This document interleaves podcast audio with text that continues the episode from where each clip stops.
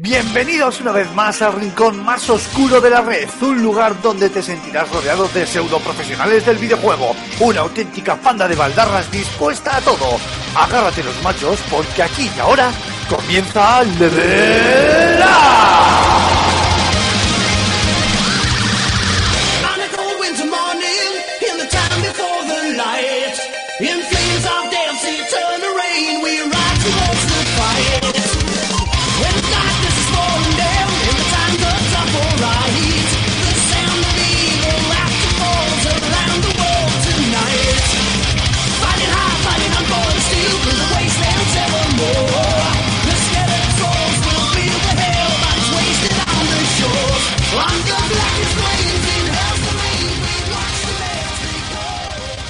Muy buenas a todas, muy buenos a todos, bienvenidas, bienvenidos chicos y chicas a un nuevo Level Up, el noveno programa de esta cuarta temporada que ya está con todos vosotros y que hoy vamos a hacer además un poco en plan rollo freestyle.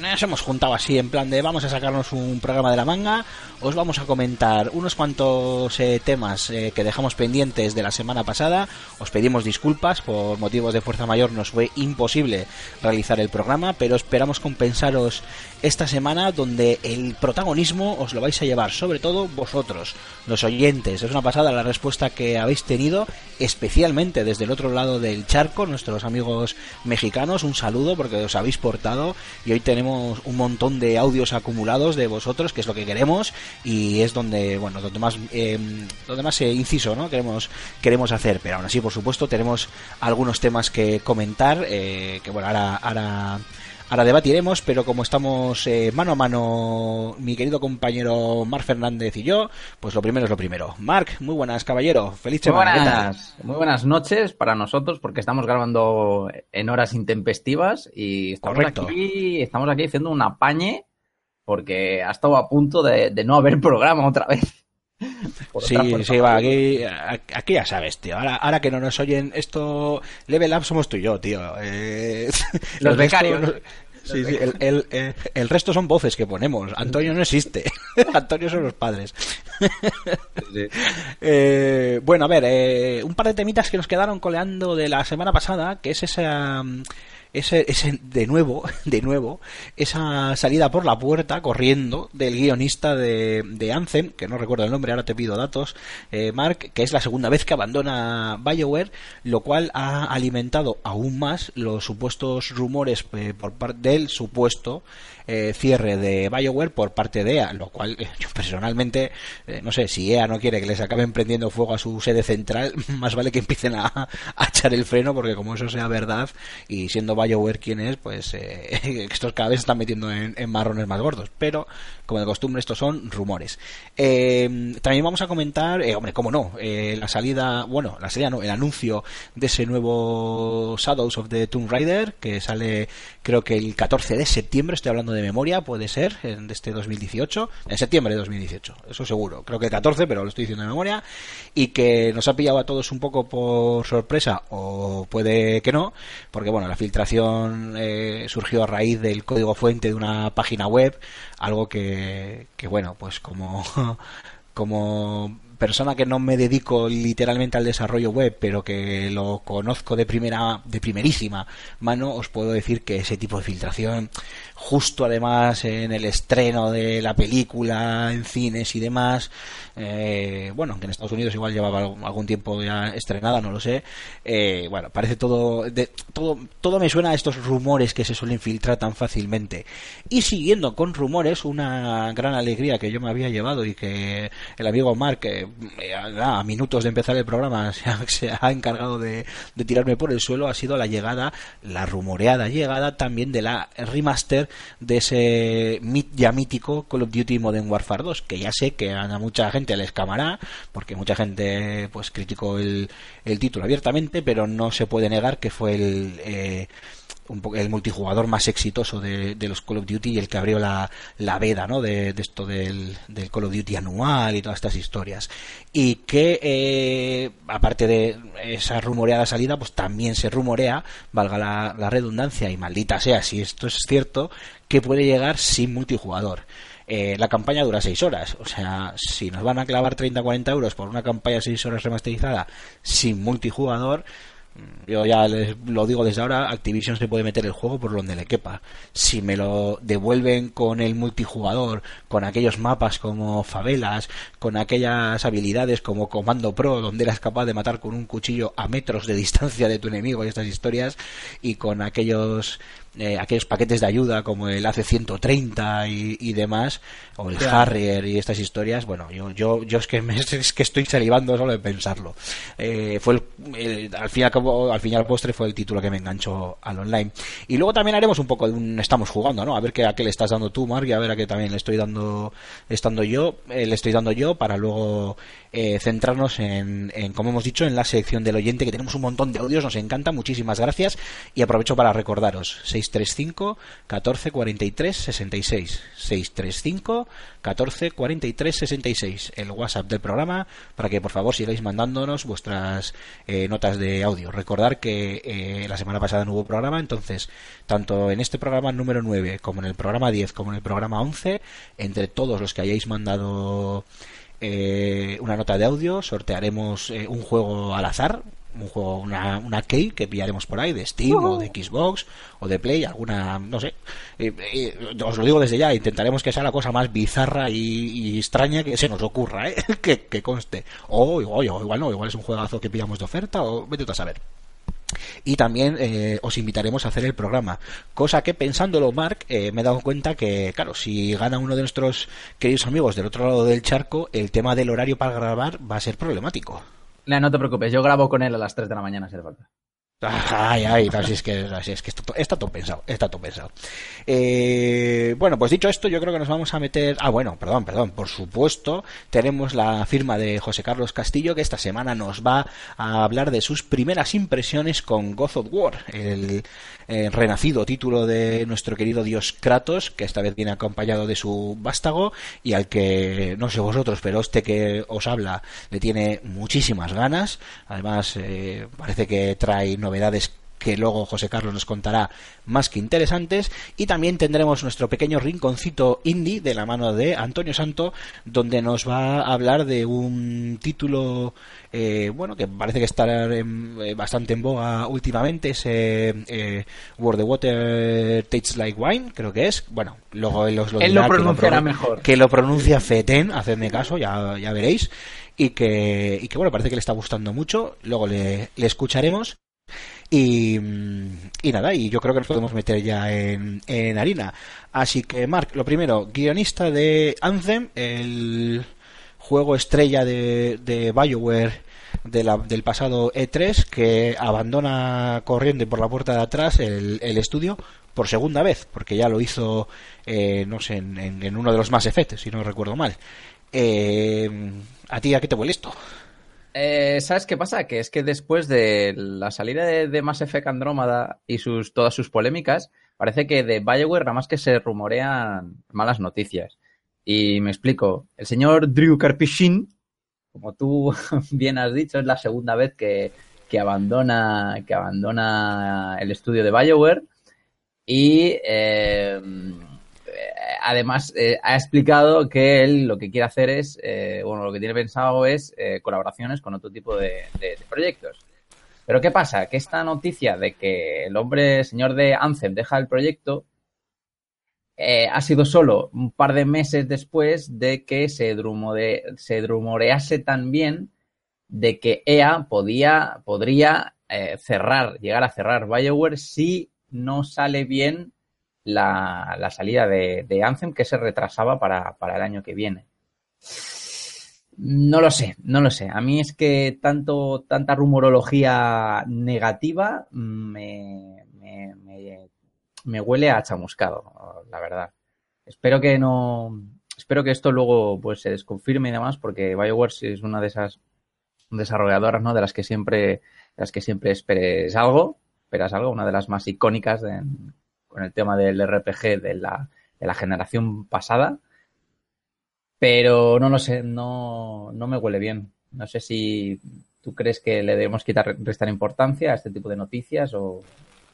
Hombre, a ver, eh, como todo en la vida, a los rumores hay que tomar, hay que cogerlos como hay que cogerlos. El problema es que ya sabemos que esta industria eh, vive de filtrar sus propios rumores. Normalmente suele ser, eh, y mira, esto viene a colación de lo que hablábamos antes, pues para temas de lanzamientos, de noticias muy esperadas y demás. Cuando son noticias negativas, pues hombre, no, no viven de, de jugar con esos eh, rumores. A mí me parece mm, si me preguntan mi opinión, que no información, que quede claro, opinión, eh, a mí me parece muy aventurado y, vamos, extremadamente valiente por parte de... Y cuando digo valiente no me refiero precisamente a la valentía en sí, ¿eh? sino de, inconsciente que al menos que sería inc- inconsciente vaya por parte de EA plantearse el cierre de un de un estudio como como BioWare eh, detrás de sagas míticas como eh, Mass Effect eh, como Dragon Age y, y demás eh, simplemente que ya sé que no es tan simple no pero eh, ante la tesitura de que este título Anthem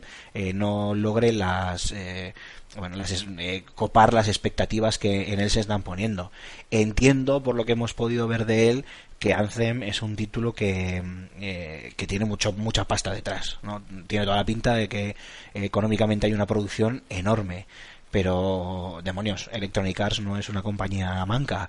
Eh, Electronic Arts es la dueña de, de grandes franquicias como Need for Speed, eh, FIFA, eh, yo, yo qué sé, no sé, eh, Titanfall, eh, no sé. Bueno, Titanfall ya no, ¿no? Porque lo ha comprado, Respawn lo ha comprado... Eh, ¿Quién compró? Bueno, es igual. El tema a lo que me quería eh, referir es que eh, EA, hasta ¿no? tiene... EA, Sí. Eh, no, eh, eh, Respawn estaba asociado con EA, pero a Respawn lo ha comprado. mm, Eh, pues no sé si lo ha comprado Microsoft o Sony A, o.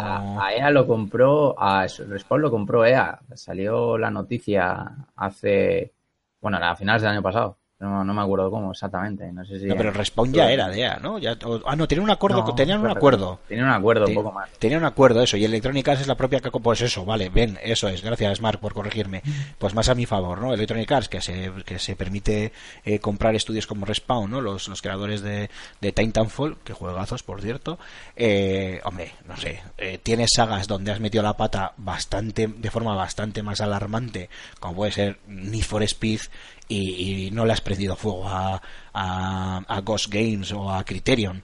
Eh, no sé, que, te vayas a tirar eh, a lo kamikaze contra BioWare en caso de que Anthem eh, no cope las expectativas. Hombre, a ver, no sé si es un, una debacle de videojuego y, y hay un guantazo gigantesco por medio que económicamente, eh, no sé, suponga algo no sé, traumático para la compañía, pues podría entender cierto tipo de, de medidas, pero por lo demás a mí estos eh, estos rumores me parecen un tanto exagerados y yo quiero ¿Sabes pensar qué, ¿Sabes qué pasa? Sí. ¿Cuál es el problema? Que, que esto- esta- estas noticias fueron vinieron de medios de filtración, fueron filtraciones de medios gordos. Entonces, eh, la industria normalmente con, con este tipo de filtraciones mm, eh, responde de manera negativa, que no es a lo mejor de un foro de, de 4chan que uno ha comentado y que se queda simplemente la coches. sino de, de de foro coches, por ejemplo, como sería aquí. Pero después de que ah, se rumorease de que IA eh, eh, cerrase, iba a cerrar eh, BioWare si eh, fallaban las ventas de, de Anthem, eh, afectó, o sea, afectó a nivel de, de- de bolsa. O sea, me parece que las acciones cotizaban menos o, o algo así. Que esto son noticias de enero, ¿no? Pero digamos que s- salen un poquito a colación ahora después de, de esta retaila de noticias negativas, ¿no? Con, respecto a BioWare. Entonces, mm, no sé si la imagen pública de, de BioWare se ve tan afectada eh, al final puede incluso producirse, se podría producir un poco el efecto Pigmalión, ¿no? De, que mm, ru- rumorología, mala rumorología y mala visibilidad para, para el estudio de, de BioWare que afecta directamente, que acaba afectando directamente a la compañía. Pues, pues yo qué sé, yo qué sé, no lo sé, podría ser. Yo es que, a ver, yo sigo pensando que esto es un tema más de, de diferencias creativas por parte del, del guionista con, no sé, con la dirección del estudio, con, con Electronic Arts o con quien, o con quien sea, y que, bueno, pues eh, como sabemos que en esta in- industria eh, gusta mucho lo de... mm, eh, intentar crear eh, bolas de nieve gigantes a partir de un copo pues me parece que la peña se ha venido muy muy arriba con esto. A ver, yo es lo que quiero pensar, vuelvo a decir, es, es que es opinión, no es no es información, pero eh, joder, es que me parece me sigue pareciendo demasiado exagerado y también no sé hilar tan fino como que el guionista una persona que ya se fue en su día de, de Bioware eh, se vuelva a ir y de ahí sacar la conclusión de que es que es probable que si el juego no funciona como debe eh, eh, se pueda cerrar el estudio Joder, es que al final nos estamos repitiendo, ¿eh? Entiendo que este tema es un poco como el día de la marmota, pero no sé, no, no, no lo, no lo, no lo veo, no lo veo, yo no lo veo. No, EA cerró a finales del año pasado Visceral Games. O sea, Ya, ya, la madre que los parió, la madre que los parió, ¿eh? Y bueno, no es el primer A no. ver, o varios, o varios le sobran para, para hacerlo, ¿eh? O eso. sea, eso sí, eso sí es cierto. Yo quiero, yo creo que una vez matado a alguien, te conviertes en un asesino en serie sin problema. De todas Y- formas, eh, Sí, eh, perdóname, Mark, eh, pero de todas formas también, eh, si, nos, si nos queremos agarrar literalmente a información, lo que sí es cierto es que este Drew, el guionista, Drew, eh, Karpyshyn, eh, no ha dicho absolutamente nada, no ha concretado ningún tipo de motivo, lo demás han sido lucubraciones. Él lo único que ha dicho, o lo No. único que ha explicado, es que quiere centrarse en otro tipo de, de proyectos. Incluso hablaba de novelas, novelas gráficas y, y demás. Eh, Sí, el tío, el tío abandonó la última vez Bioware porque, porque quería escribir una saga de novelas o, o no sé qué historias o algo así, una serie de novelas, pero luego volvió, volvió para trabajar en Anthem, eh, concretamente, y ha salido antes de incluso, bueno, después de anunciarse el retraso. A ver, es que es un poco, no sé, es un poco... Bueno, pero Eh, que, yo, yo- otra- que esa es otra. Yo creo que, que Anthem iba a ser eh, retrasada era una auténtica obviedad. Sí, sí, sí, obvio, obvio. Es estos que te anuncian, no, para el año que viene, dices, pero si esto es de una pinta de triple A, de un presupuesto millonario y me lo estás anunciando para dentro de nada, no. No, no, la industria normalmente no. Raramente funciona, funciona así. Ujú. Bueno, yo creo que tampoco es un tema que hoy por hoy eh, tenga más eh, recorrido. Eh, nada, que nos que nos den Anthem ya, eh, lo jugamos, decidimos si nos gusta o no y ya vemos si hundimos BioWare en la miseria a los jugadores, los jugadores, eh, no nosotros, eh, o no, y así salimos de, de, de dudas. Y va a ser una final va a ser la- Iba a ser una exclusiva temporal de Xbox One y PC, ¿verdad? Eh, creo que sí, me quiere sonar que sí. Se mostró en la en la conferencia de, de Microsoft, ¿no? Si no recuerdo mal. Sí, sí, o el primer gameplay se mostró en la conferencia de Microsoft, que- creo recordar, ¿eh? Bueno, mi memoria es de pez, no, no recuerdo que desayuné ayer, o sea, como para acordarme del E3. Demasiados hace E3. casi un año. Sí, sí, E3, además sí, sí, además es efectivamente. El E3 ya, no, en el E3 de Bueno, yo de hecho, eh, juego que que, mm, que a- del que hago review y quiero buscar eh, cuando se anunció, o sea, eh, tengo que rara vez digo, ah, este es del E3 del año. No, no digo, sí, sí, hijo, este lo vi en el E3 del. En un E3. del. Y me quedo así, a la, la tira de San Google, que no te acuerdas de que. Sabes que lo has visto en un E3, pero no tienes ni puta idea en Y cuál. luego se te mezcla, se te mezcla el E3 con el- los VG, los VGA y ya está, ya desde la Sí, sí. De hecho, te lo puedo decir, mira, de, de un- del videojuego Fe, que luego en esa mini, mi, mi- micro, microsección que haremos de a qué estamos jugando, yo quiero hablar de Fe, el primer título de EA Originals, me ha pasado eso. Digo, "Jo, este es el que viene el E3 del año pasado. Eh, error, fue del anterior, fue el 2016.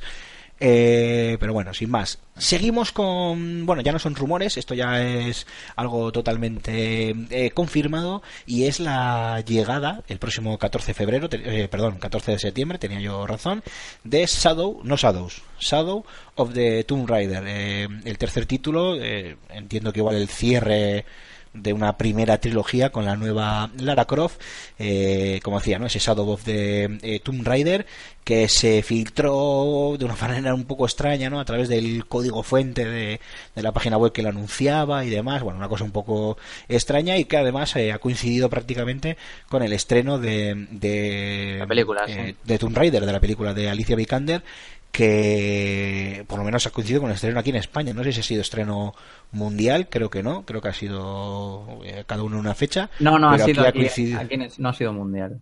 Eso es. Pero bueno, aquí eh, creo que la filtración fue con días de, de adelanto antes del, del estreno aquí en, en España o en parte de, de Europa, vaya. Eh, antes de decir nada de este Shadow of the Tomb Raider, ¿has visto la película? Eh, pues te lo iba a preguntar. No, no la he visto. Yo iré en Semana Santa a verla, tanto esa como Ready Player One, que estoy deseando. Y además, como tengo unas entraditas gratis para el cine, pues hay que, qué hay que aprovechar.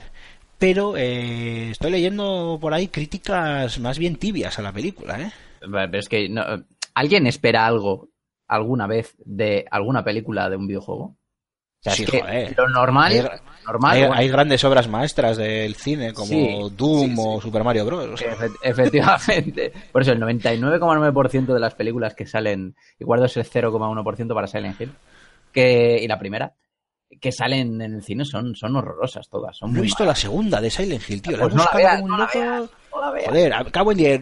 Rulo ya me está bien a decir que mola mogollón, que, que, que es casi tan buena como la primera, incluso más. pues a mí ya me ponen los dientes largos. Porque es verdad que Silent Hill es eh, de las pocas películas de videojuegos medianamente salvable. Bueno, y sí, medianamente. Está bastante bien. El resto, así haciendo memoria, haciendo un momento de estos off topic que nos solemos hacer nosotros. eh, bueno, y este tema seguro que hemos hablado más veces, pero bueno. Eh, pues la verdad es que no recuerdo. No recuerdo, no recuerdo. No sé, ¿tú cuál Nada. salvarías? Yo- yo, eh, quizá alguna que otra anime, pero poco más. O en CGI. En CGI sí. En CGI, sí, por ejemplo, eh. está Final, tienes Final Fantasy Advent Children. Que bueno, Mm, tienen sus sí, detractores, pero, pero, pero mola bastante. Eh, Tekken sacó una, me parece que con Tekken 6 o con Tekken Tag Tournament 2, no me acuerdo. Buah, buah, buah. De Tekken, de Tekken hay, una, hay una película con actores reales, una película Sí, de imagen horrorosa, real, horrorosa. que, que recicla escenas de otras películas, entre ellas una escena de los militares llegando a Manhattan en la Godzilla de Roland Emmerich. O sea, acojonante. Yo es ¿En que tengo un ojo, sí, sí, tengo un ojo clínico para esas, para esas cosas. Cuando veo eh, escenas de, de una película recicladas en, en otra, algo que se usa mucho en cine de, de bajo presupuesto, enseguida lo, lo noto, enseguida lo detecto. Y en el caso de, de Tekken, eh, sé que se mezclaban varias escenas, mm, varias de ellas no pude pillarlas, pero la de la llegada de los militares a Manhattan lloviendo con los Humvees y tal, no sé qué, que es nada, dos segundos que sale en, en Tekken de metraje que, que aprovecharon, dije, eso no es de esta película, eso es de Godzilla de Roland Emmerich. O sea, imagínate el nivelón del- de la película, pero bueno, formas, al, menos, no sé. al menos Nina Williams se parecía. Al menos es verdad, cierto, cierto. Sí, sí, porque el resto también, madre mía. Eh, pero bueno, esta, no sé, yo, yo le voy a dar un- una oportunidad a, a Tomb Raider, a la película. Le voy a dar una oportunidad a Alicia Vikander, que no era para nada mi primera, mi primera opción para hacer de, de Lara Croft. Pero, pero bueno, ya, ya veremos. Y dicho esto, Shadow of the Tomb Raider, ¿qué información tenemos? A ver, eh, me extraña que, bueno, eh, genial, ¿no? Que lo hayan confirmado, 14 de septiembre, además una fecha muy, muy, lo que tú has dicho, muy clara, muy concisa y justo en el lanzamiento de la, de la película. Hay un tráiler oficial filtrado, bueno, parte de un tráiler oficial que se ve, bueno, de, de aquella manera, porque parece que lo han grabado desde un móvil, ¿no? En, una- en la presentación del tráiler. Sí, Eh, sí. Recordar que Shadow of the Tomb Raider ya se filtró hace bastante tiempo, ¿vale? Porque este título ya se conocía, ya lo conocíamos. Simplemente es que ahora parece ser que se ha confirmado. Entonces, eh, la reconfirmación, encima ahora con la filtración del tráiler y la fecha de lanzamiento del juego exacta, que es, bueno, no es tampoco dentro de mucho, es dentro de qué, medio año, pues todo parece... Nada, en unos meses, sí, sí, sí. pues Seis meses. muy, muy sólido, muy, muy sólido. Y, y yo creo que nadie, no pilla a nadie de, de- de sorpresa. Yo espero, ah, sorpresa. Yo espero que, a- Sorpresa. yo espero, yo espero que no se convierta en el Angel, en el Angel of Darkness de, de la nueva trilogía. Simplemente. Eh, bueno, oye, eh, tiempo al tiempo ya, y ya veremos. Eh, ¿Qué te iba a decir, Mark? A ver, Eh. Importante, para aquellos, es que no sé si la oferta todavía seguirá vigente, pero hasta hace bien poquito, hasta hace eh, 24 48 horas, en la página web de Handle Bundle estaban los juegos de Square Enix a unos ofertones del copón y el Rise of the Tomb Raider, el 20 Years eh, Collection o Edition o como coño se llame, eh, estaba, para PC obviamente, estaba por 16 euritos. Una oferta muy jugosa para aquellos que, oye, pues que todavía no se hayan hecho con la segunda parte de las aventuras de Lara Croft y quieran aplacar sus ansias Yo hasta sé- este 14 de septiembre. Yo sé que ahora en las ofertas de PlayStation Store con la Semana Santa están, están bastante rebajaditos. En plan, creo que el primero está a 5 o 6 euros. Eh, sí, y el segundo está creo que sobre los 25, 27, 30, algo así. No, no, no está más. Sí, no, sí, no, no, no pues. llega a 30 euros, yo creo tampoco. ¿eh? Yo, yo lo he visto, yo lo he visto incluso más barato el segundo. ¿eh? Pues bueno, que, que aprovechen. Y eh, en cuanto a información del juego, no se ha filtrado nada, ¿no? No se sabe mucho. No, no, yo creo que mantendrán, como ya hubo un salto cualitativo entre el primero y el segundo, eh, yo creo que seguirá un poco más en la línea del, del segundo, pues potenciando un poquito lo que ya, lo que ya era bueno. Pero, pero no creo que ex- ex- exista ese cambio tan grande con respecto a la primera parte, ¿no? Que recordemos que apostaba más por un por entornos bastante más, bastante más abiertos, sin abandonar esa acción en tercera persona al estilo, al estilo Uncharted. Y bueno, pues imagino que culminará, ¿no? Con, no sé si final de la, parece final de trilogía, yo imagino que no será el final, que, sino que seguirá un poquito la franquicia, porque la verdad es que le va, le va bastante, le va bastante Bueno, bien. y porque ya sabemos que, que sí, que los videojuegos hacen tri- trilogías más o menos cerradas, pero que luego siguen, siguen sacando juegos, ¿no? Mira, mira Gears of War. El Gears of War 3 fue un cierre eh, magistral a, a la trilogía de, Bueno, y de Gears sí. of War. Pero luego salió Judgment, luego ha salido el 4 y, y tranquilos, tranquilos que tendremos el 5, el 6 y, lo- y la- los que hagan falta, vamos. Claro, efectivamente. Y, pero con, con este, a mí lo que me gustaría, lo que me gustaría ver es ya realmente que exista una, un, den un paso más allá en la evolución de la personalidad de Lara, porque recordemos que Lara es una badass, una, una malota, y que estos son los, supuestamente los origen, cuando aún era jovencita y de esto, pues cuando empiece ya a, a repartir un poco más de, de, de- de estopa, ¿no? Y se empieza a aparecer a la Lara de Tomb Raider Underworld o de las primeras entregas. Espero que no, yo, ¿eh? Porque nunca Ah. me gustaron esos esos Tomb Raider. No, además lo digo abiertamente, no, nunca me gustaron, nunca los, los jugué, alguno cayó en mis manos y lo, y lo probé, pero a mí aquella Lara Croft eh, hipervoluptuosa, eh, que todo lo podía y demás, eh, para mí hipersexualizada y demás, no, nun- nunca me... Bueno, quitando, me restando, restando esas- esos factores, evidentemente, pero que empiece a adoptar una, no sé, una, una Yo- personalidad un poco más experimentada.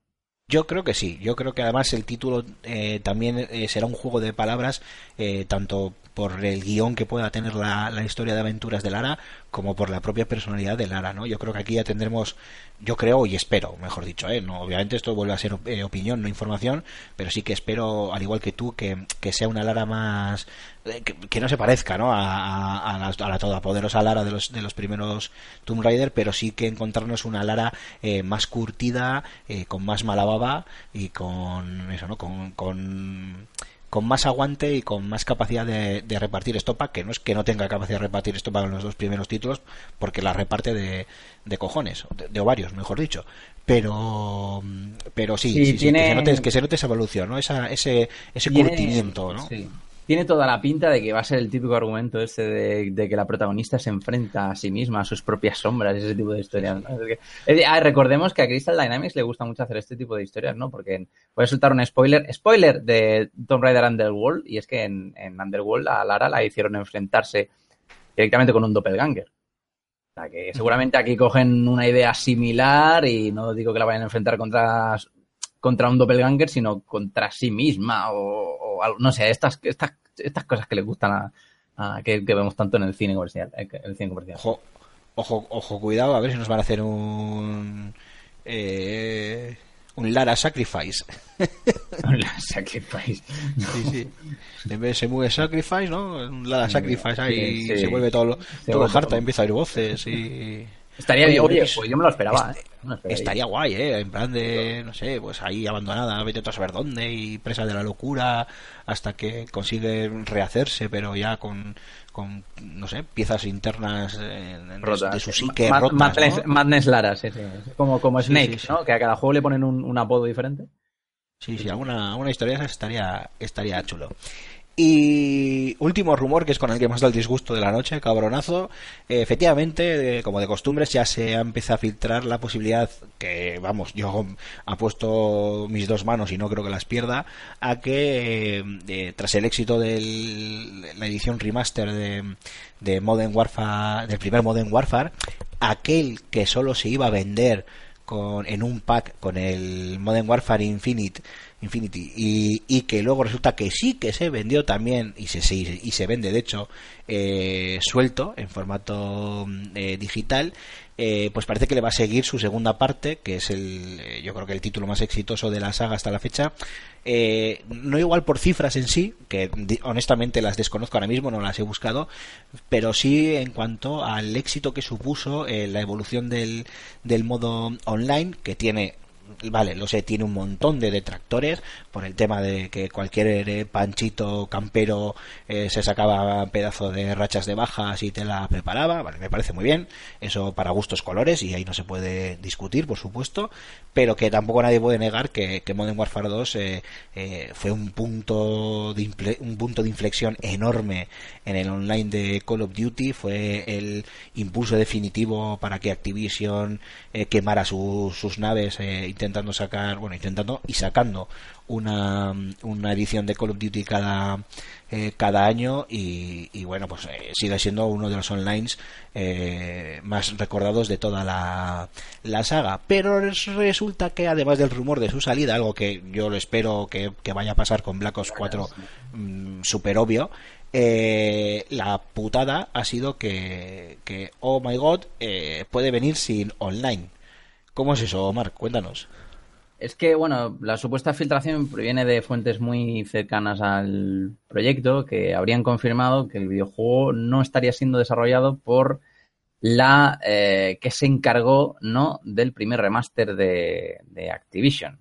Y por tanto, mm, se centrarían únicamente en la campaña para un jugador y dejarían de lado el, el- el multijugador. Eh, que si se confirma esto es muy triste. O sea, yo, a mí me parece un suicidio comercial, sinceramente, porque sé que es verdad que Modern Warfare 2 tuvo una, no tuvo una mala campaña. ¿vale? Cuando empezaron a popularizarse y a, y a criticarse las campañas estas de 5 horas, no tuvo una, una mala campaña, era bastante, era son- bastante son- espectacular. Sí, sí, son seis horas de, de quitar el hipo, ¿eh? las cosas como son. Sí, además tuvo la misión esa polémica, ¿no? Del, del aeropuerto, de la que Sí, nada, nada de ruso se Eh, llama la misión. Eh, Una- para mí que- una chorrada, para mí una chorrada de polémica, por cierto. Sí, de la te, po- se te podías saltar la misión perfectamente eh, y no te penalizaba, saltártela, o sea, tú podías no jugar la misión y no te penalizaba en absoluto en el resto de la historia del juego, o podías jugarla sin pegar un solo tiro y tampoco te penalizaba. Aparte que estamos hablando de un videojuego, pero bueno, no vamos a entrar en ese debate ahora, ¿no? Efectivamente. No, porque si no, estamos aquí hablando de... de Sí, el que mañana, que de- mañana hay que trabajar. con los cuñadismos del del debate de la libertad de expresión y demás historias. Sí, sí, correcto. Eh, y esto sería muy triste, más que nada porque yo siempre he dicho que Modern Warfare 2, eh, más allá de lo que haya aportado a la franquicia Call of Duty, eh, fue el asentamiento de un gameplay muy sólido de shooter en primera persona en consola. Sea, fue realmente, creo que fue realmente el juego que, que quitó, le quitó todos los estigmas, ¿no? Al pad a la hora de jugar a, a un shooter, ¿no? Que era siempre Cierto, como una- un, un cierto, género sí, nacido, un género que era por y para el PC. Eh, en PlayStation 2 eh, los shooters en primera persona eran injugables. Pero llegó este Modern Warfare 2, cogieron lo mejor de, de, de Modern Warfare, del Modern Warfare primero, supieron, supieron eh, pulirlo jugablemente en todos los niveles. Y además que era un juego que era muy completo, que tenía, tenía modo campaña, tenía, tenía las misiones de las cooperativas que eran una pasada. y, y, y el multi y esa, no sé, ese, ese gameplay y esa base Oye, tan buena. tienes- Tienes toda la razón, que, que las famosas misiones cooperativas, que fue lo primero que jugué yo con un, con un amigo que hice a través de los foros de Xbox para poder jugar y aprovechar el online, porque claro, me había gastado 70 pavos en el juego, en 6 horas me había pasado la campaña y dije, pues me voy a hacer un coleguita aquí para jugar al online. Y me hice, además le mando un saludo desde aquí a, a- a Víctor, un, un gran amigo de, de Barcelona. Eh, oye, gran, gran amigo hasta el punto de que, de que ha estado en mi casa y ha venido a, Bilbao a, a las Tenagusia, a las fiestas, y yo he estado en, en Barcelona también comiendo con él y, y demás. un- un- Tu una- casa, una- tu casa se llena de catalanes. Sí, sí, ya sabes. una gran, una gran persona y, y mejor jugador. Bueno, no, en realidad es muy manco, pero es muy majo. y, y me acuerdo que empezamos jugando a las misiones aquellas cooperativas que eran muy guapas. Había una que era en el puente que te empezaban a descolgarse los rusos ahí por, por eh, los laterales del puente y decías, tu madre mía, chaval, ¿qué es esto? Estaba muy guapo aquellas, aquellas misiones. Eh, pero bueno, eh, estoy leyendo literalmente lo de la filtración y bueno, parece ser que a través de de materiales que han debido de filtrarse a, a través de un trabajador de Raven Software, un estudio que ya lleva muchos años colaborando con Activision en, en todos los desarrollos de, de los Call of Duty, eh, supongo que con diferentes eh, tipos de, soporte a los eh, a los estudios principales de, de desarrollo y quienes supongo que en este caso estarán detrás de este remaster pues parece indicarnos que esos materiales que han filtrado eh, pues eso eh, valga la redundancia parece indicar que, que no va a tener el multiplayer solo la campaña yo te digo, estoy contigo, Mark, salvo que si lo hacen así, te regalen la, la campaña eh, con el juego, o yo que sé, o lo incluyan dentro del pase de temporada, por ejemplo, o como un DLC a precio ínfimo, ínfimo, descargable, es una cagada y es un suicidio, porque la gente va a estar eh, como loca por, por volver a catar el, el multijugador. Pero, y te pongo esto sobre la mesa, también pienso que podría tener su lógica, ya que eh, corre- corren mucho riesgo, y estoy convencido de esto, eh, otra vez eh, esto es opinión y no información, corren un riesgo muy elevado de que la gente se vaya al, Efectivamente. al, al multijugador remasterizado del Modern Warfare 2 y abandonen el del Black Ops 4. Y claro, se caga la perra, porque los de Treyarch dicen, pero qué cojones, ¿para qué Sí. hemos sacado un juego si se nos están yendo todos al Modern Warfare 2 otra Es vez? que eso pasó, no sé si en los primeros días eso pasó con, con el primer remaster del primero, que tú te metías en Twitch y, ves- y veías a más gente streameando Modern Warfare que no el Black Ops. O bueno, el Sí, pero ya de todas formas, a ver, la- las, la- joder, las generaciones más jóvenes que hayan llegado a, a Call of Duty eh, ya en, en- en plenas eh, campañas de eSports y con todo el tema de los exoesqueletos, el doble salto, la verticalidad y demás, eh, joder, con el Modern Warfare 2 les va a pasar lo mismo que con el, con el último Call of Duty de la Segunda Guerra Mundial. O sea, se van a encontrar con un juego en el que no van a estar, me da igual las rachas de bajas y me da igual el comando pro y me da igual todo. Se van a encontrar con un juego al que no, no creo que vayan a estar a- acostumbrados. Esto ya es un poco... No, para- no, no, que va, que va. Yo creo que la gente, que esa gente empezó con, con los primeros Modern Warfare. Lo que va que de, de, de más, de mucho más jóvenes, evidentemente. Y simplemente que, bueno, que eh, esos Modern Warfare han, han seguido una evolución lógica en cuanto a mecánicas jugables y han terminado haciendo dobles saltos y, anda- ah, y andando por la pared. Pero Bueno, yo creo otra, que empezaron o- por ahí. o- otra, ah, bueno, algunos sí, claro. una- eh, mu- muchas, bueno, alguna generación que otra, claro, efectivamente empezó ahí. Pero bueno, las más, más jóvenes eh, también habrán llegado tarde a, a Modern Warfare 2. No sé, ya veremos. De todas formas, tampoco descarto que lo vayan a despiezar. Y por un lado te den la campaña y por otro lado te den el online. Que, son- que hay que acordarse que estamos hablando de Activision. Los de, los de te vamos a sablear por cuatro mapas. Así que me creo, ya me creería cualquier, o sea, me creo que sea un rumor falso y que el juego venga con el online, cosa que, repito, yo creo que corre el riesgo de que la gente se vaya al online eh, del Modern Warfare 2 en vez de, del del Black Ops 4. Es que es más, si me entero que sale, en mi caso particular, si me entero que sale el Modern Warfare 2 con el Black Ops 4 y trae online, yo ya he quedado con mi antiguo grupo de jugadores que seguimos manteniendo un grupo de WhatsApp, ya hemos quedado en cogernos el juego para ir al Modern Warfare 2 a echar unas partidas. Y que le den al O sea, Black Ops. Sí, sí, al Black Ops, pues bueno, pues ahí está, ya nos lo pasaremos, ¿sabes? Pero pff, yo no me pasé ni el tercero, o sea, que imagínate. Por Eh, cierto, no sé. Por cierto, recordar Sí. también que Modern Warfare 2 es el mejor juego de la saga, porque, por lo que, primero por lo que he comentado, y segundo porque la banda sonora corre a cargo de Hans Zimmer. Bueno, eso no es del todo cierto. Un tema, Bueno, el tema de cabecera es de Hans Zimmer. Eh, No, eso era eh, eso, no, no, no, eso era, eso era con Crisis 2. No, eso era con Crazy, sí, eso estaba Eso era pensando con en eso, era- eso era Warfare, los, todos los temas, o casi todos los temas, corren a cargo Sí, de. es, es Hans Zimmer con, con otro compositor, lo que pasa no recuerdo Sí, el, y con uno de su el escuela. nombre. sí. Sí, pero vamos, sí, sí, esa banda sonora me la he, escu- Es me la he pasada, escuchado sí. yo veces. Yo también. No, no te puedes ni, ni, ni imaginar. Temas como Onwards y otros muchos, bueno, me los, he, me los he puesto en bucle. En el ordenador, en el móvil y en, y en todas partes. Eh, pero sí, bueno, yo no diría que es el mejor juego de la saga, pero bueno, a mí me gustó mucho, o sea que no digo nada. Bueno, veremos a ver qué, qué ocurre. Eh, ¿Qué te parece, mm, Mark, si hacemos un breve descansito? Eh, nada, eh, tomamos un sorbo de agua, respiramos un poco y volvemos con un... Aquí estamos jugando. Pues dale.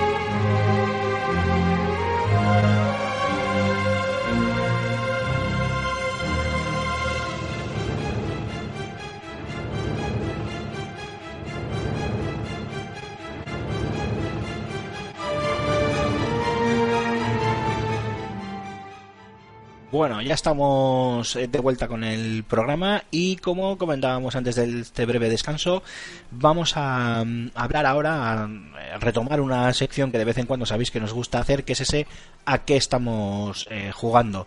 Eh, Marc, te cedo el turno. Lo bueno es que estamos tú y yo solos, así que no voy a decir que nos podemos explayar, pero tampoco hay que pegarse por, por comentar los, los títulos. Así que, oye, tú mismo, ¿a qué le estás dando estos días, estas semanas? Bueno, pues he estado- estos días les, les, les he estado dando a un par de juegos. Ey. Eh, eh, eh, oh, oh. Bueno, Oye, perdona, un inciso, me acabo de dar dime. cuenta. El Modern Warfare 2 tiene que ser el videojuego preferido de la saga de, de Alfonso, tío. eh, ¿por qué lo dices? ¿Por las Porque misiones tiene- cooperativas? Porque tiene un gulag. ¡Ah! Es verdad. Es verdad, porque tienen los rusos. Los Spetsnaz. Hay rusos, rusos. Efectivamente. No hay nazis, pero hay rusos. Bueno, ya- no sé, ya, no sé vamos, qué idioma he hablado, ¿eh? Que conste. En Perdona, venga, dale. Dale, En dale. castellano. ¿A, a- a qué estás jugando? Bueno, pues le he estado dando al Surviving Mars, que es un juego desarrollado por Jaenimon Games y distribuido muy buena pinta por, ese juego. Por. Paradox. Efectivamente, es un juego de, de autogestión y, y RTS para exclusivo para consolas.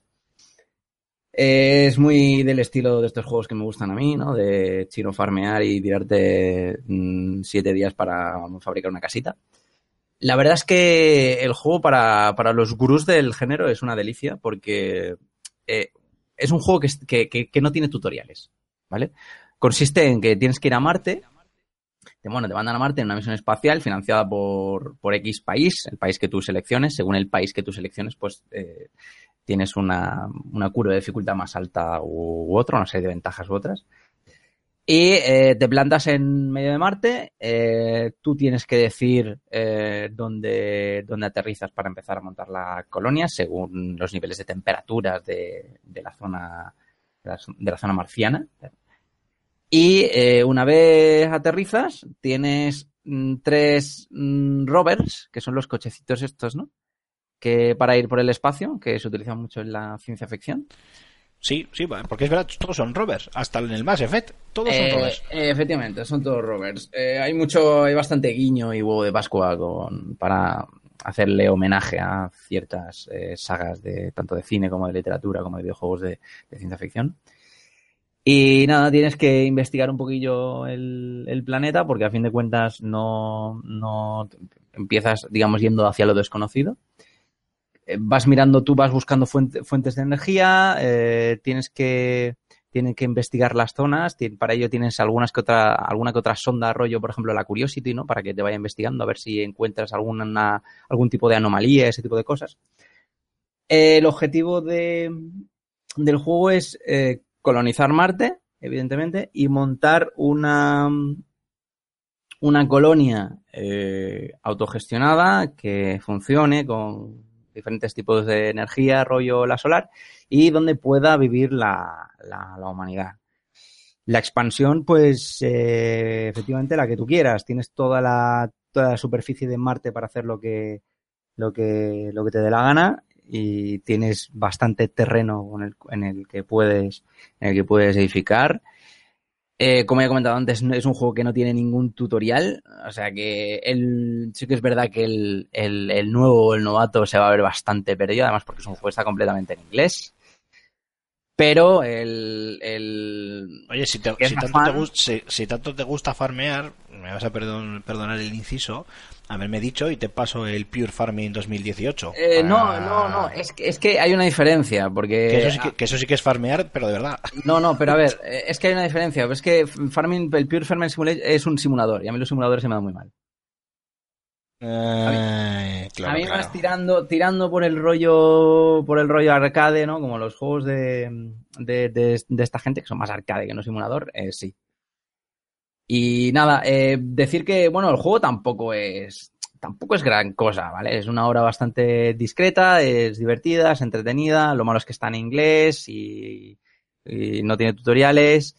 Eh, a nivel gráfico sí que es verdad que es un poquillo bastante simple, tiene una paleta de, de colores, bueno, que está, está curiosa, pero, pero tampoco es, pero tampoco es gran cosa. Pero bueno, eh, sale a precio reducido para aquellos eh, amantes del género que sé que son eh, un público bastante, bastante nicho. Ahí tiene uno más, no, no hay muchos, eh, no, no abundan del género. Así que eh, y poco más, poco más de Sur- eh, Surviving Mars. Eh, ahora mismo le estoy dando a. bueno, por cierto, tenéis, mm, tenéis video review en, la, en, la, en el canal de YouTube de FS Gamer, así que echarle un vistacillo. Le estáis tardando. Eh, efectivamente. Y ahora estoy, le estoy dando, que también veréis pronto esta semana, no va a más tardar, en, en YouTube, mm, al Devil May Cry HD Collection. de Hombre, ¿estás tú. ¿estás tú con el, con el Devil May Cry? No sabía que estabas tú con, Sí, con, sí, yo- con me- con ese maravilloso hack and slash. lo- es, es irónico. ¿Eh? Es irónico. Sí, sí, porque el, el- sí. el- el primero está bien, el segundo es una ponzoña, eh, No, el primero está bien hasta cierto punto y el tercero, bueno, yo, yo, me, yo me encargué de la review de la- del primer eh, remake HD que hubo. Buah, pues este es exactamente igual que el de PlayStation 3. Ah, pues mira, A pues- 1080, pues nada, pues- a 1080p con 60 FPS es confirmado, pero es que no tiene absolutamente nada más. Es que está súper mega descuidado. Pues Mark, no pierdas el tiempo, busca mi review eh, en el Sí, directorio de. FS Gamer Y la, y, y la y- la copias y tienes para adelante. No, a ver, es verdad. eh, a ver, lo que tú has comentado. Para los forofos de la, de la franquicia, a mí me encanta Devil May Cry. eh, para, mí, para mí el primero es un muy buen juego para la época. ¿También te, gusta, ¿También te gusta el DMC? ¿El cuarto? Con el, El quinto, dices, ¿no? El quinto era. El quinto, no sí, sé, bueno, el, el que cambian el personaje. Sí, sí, No, está, está muy bien. A ver, eh, estéticamente te puede gustar más o menos. El nuevo protagonista te puede gustar más o menos. A mí normalmente juego menos sí que, que, me moló mucho. Pero, jugable, sí. pero jugablemente es una pasada y no Sí, cambia sí. ni un ápice de, de la, de la franquicia. Sí, sí, sí. Aquello de Lo- que podías dar la sí. vuelta, la vuelta al plano, ¿te acuerdas? ¡Oh, qué guay! Sí, qué- sí, qué era sí, guapo, era guapo, sí, es, una, es una pasada y, y, bueno, el nivel estético, a nivel de banda sonora sigue siendo, sigue siendo brutal. Lo malo de, de esta reedición, tío, es que se la, primero que se la podían haber currado bastante más a nivel de, de cuidado. Es que eh, incluso el menú, tío, es que no, no han remasterizado el menú. y es horrible, Joder. es horrible. Porque, a ver, es que si le gusta mucho la franquicia el, y no te compraste la de PlayStation 3, el, el primer juego es un clásico, es un clásico de Capcom, ¿no? Que, que mantiene las cámaras y un poquito el espíritu de, por ejemplo, de sus sagas más icónicas como, como Resident Evil, porque recuerda muchísimo a Resident Evil. El 2 es una ponzoña, ¿vale? El 2 apuesta más, apuesta más por, por un por un estilo de combate, estilo de jugable un poco más estilizado, pero mucho menos profundo y pierde todo el encanto de la primera parte y esa parte que es mucho más fácil. El 3 es un juegazo, es el 3 el, perfectamente puede ser el mejor de la, de la, de la franquicia, vuelve a la dificultad endiablada del primero y, y, bueno, mejor, es como una especie de continuación de la primera parte.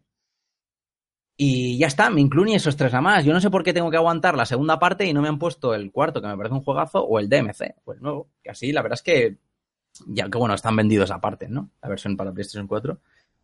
Pero no sé, eh, quien se los haya comprado, bueno, quien los haya jugado ya o en su día o en para PlayStation 3 y realmente no sea un fanático morboso de, de, de la saga, mmm, eh, este se lo puede ahorrar perfectamente.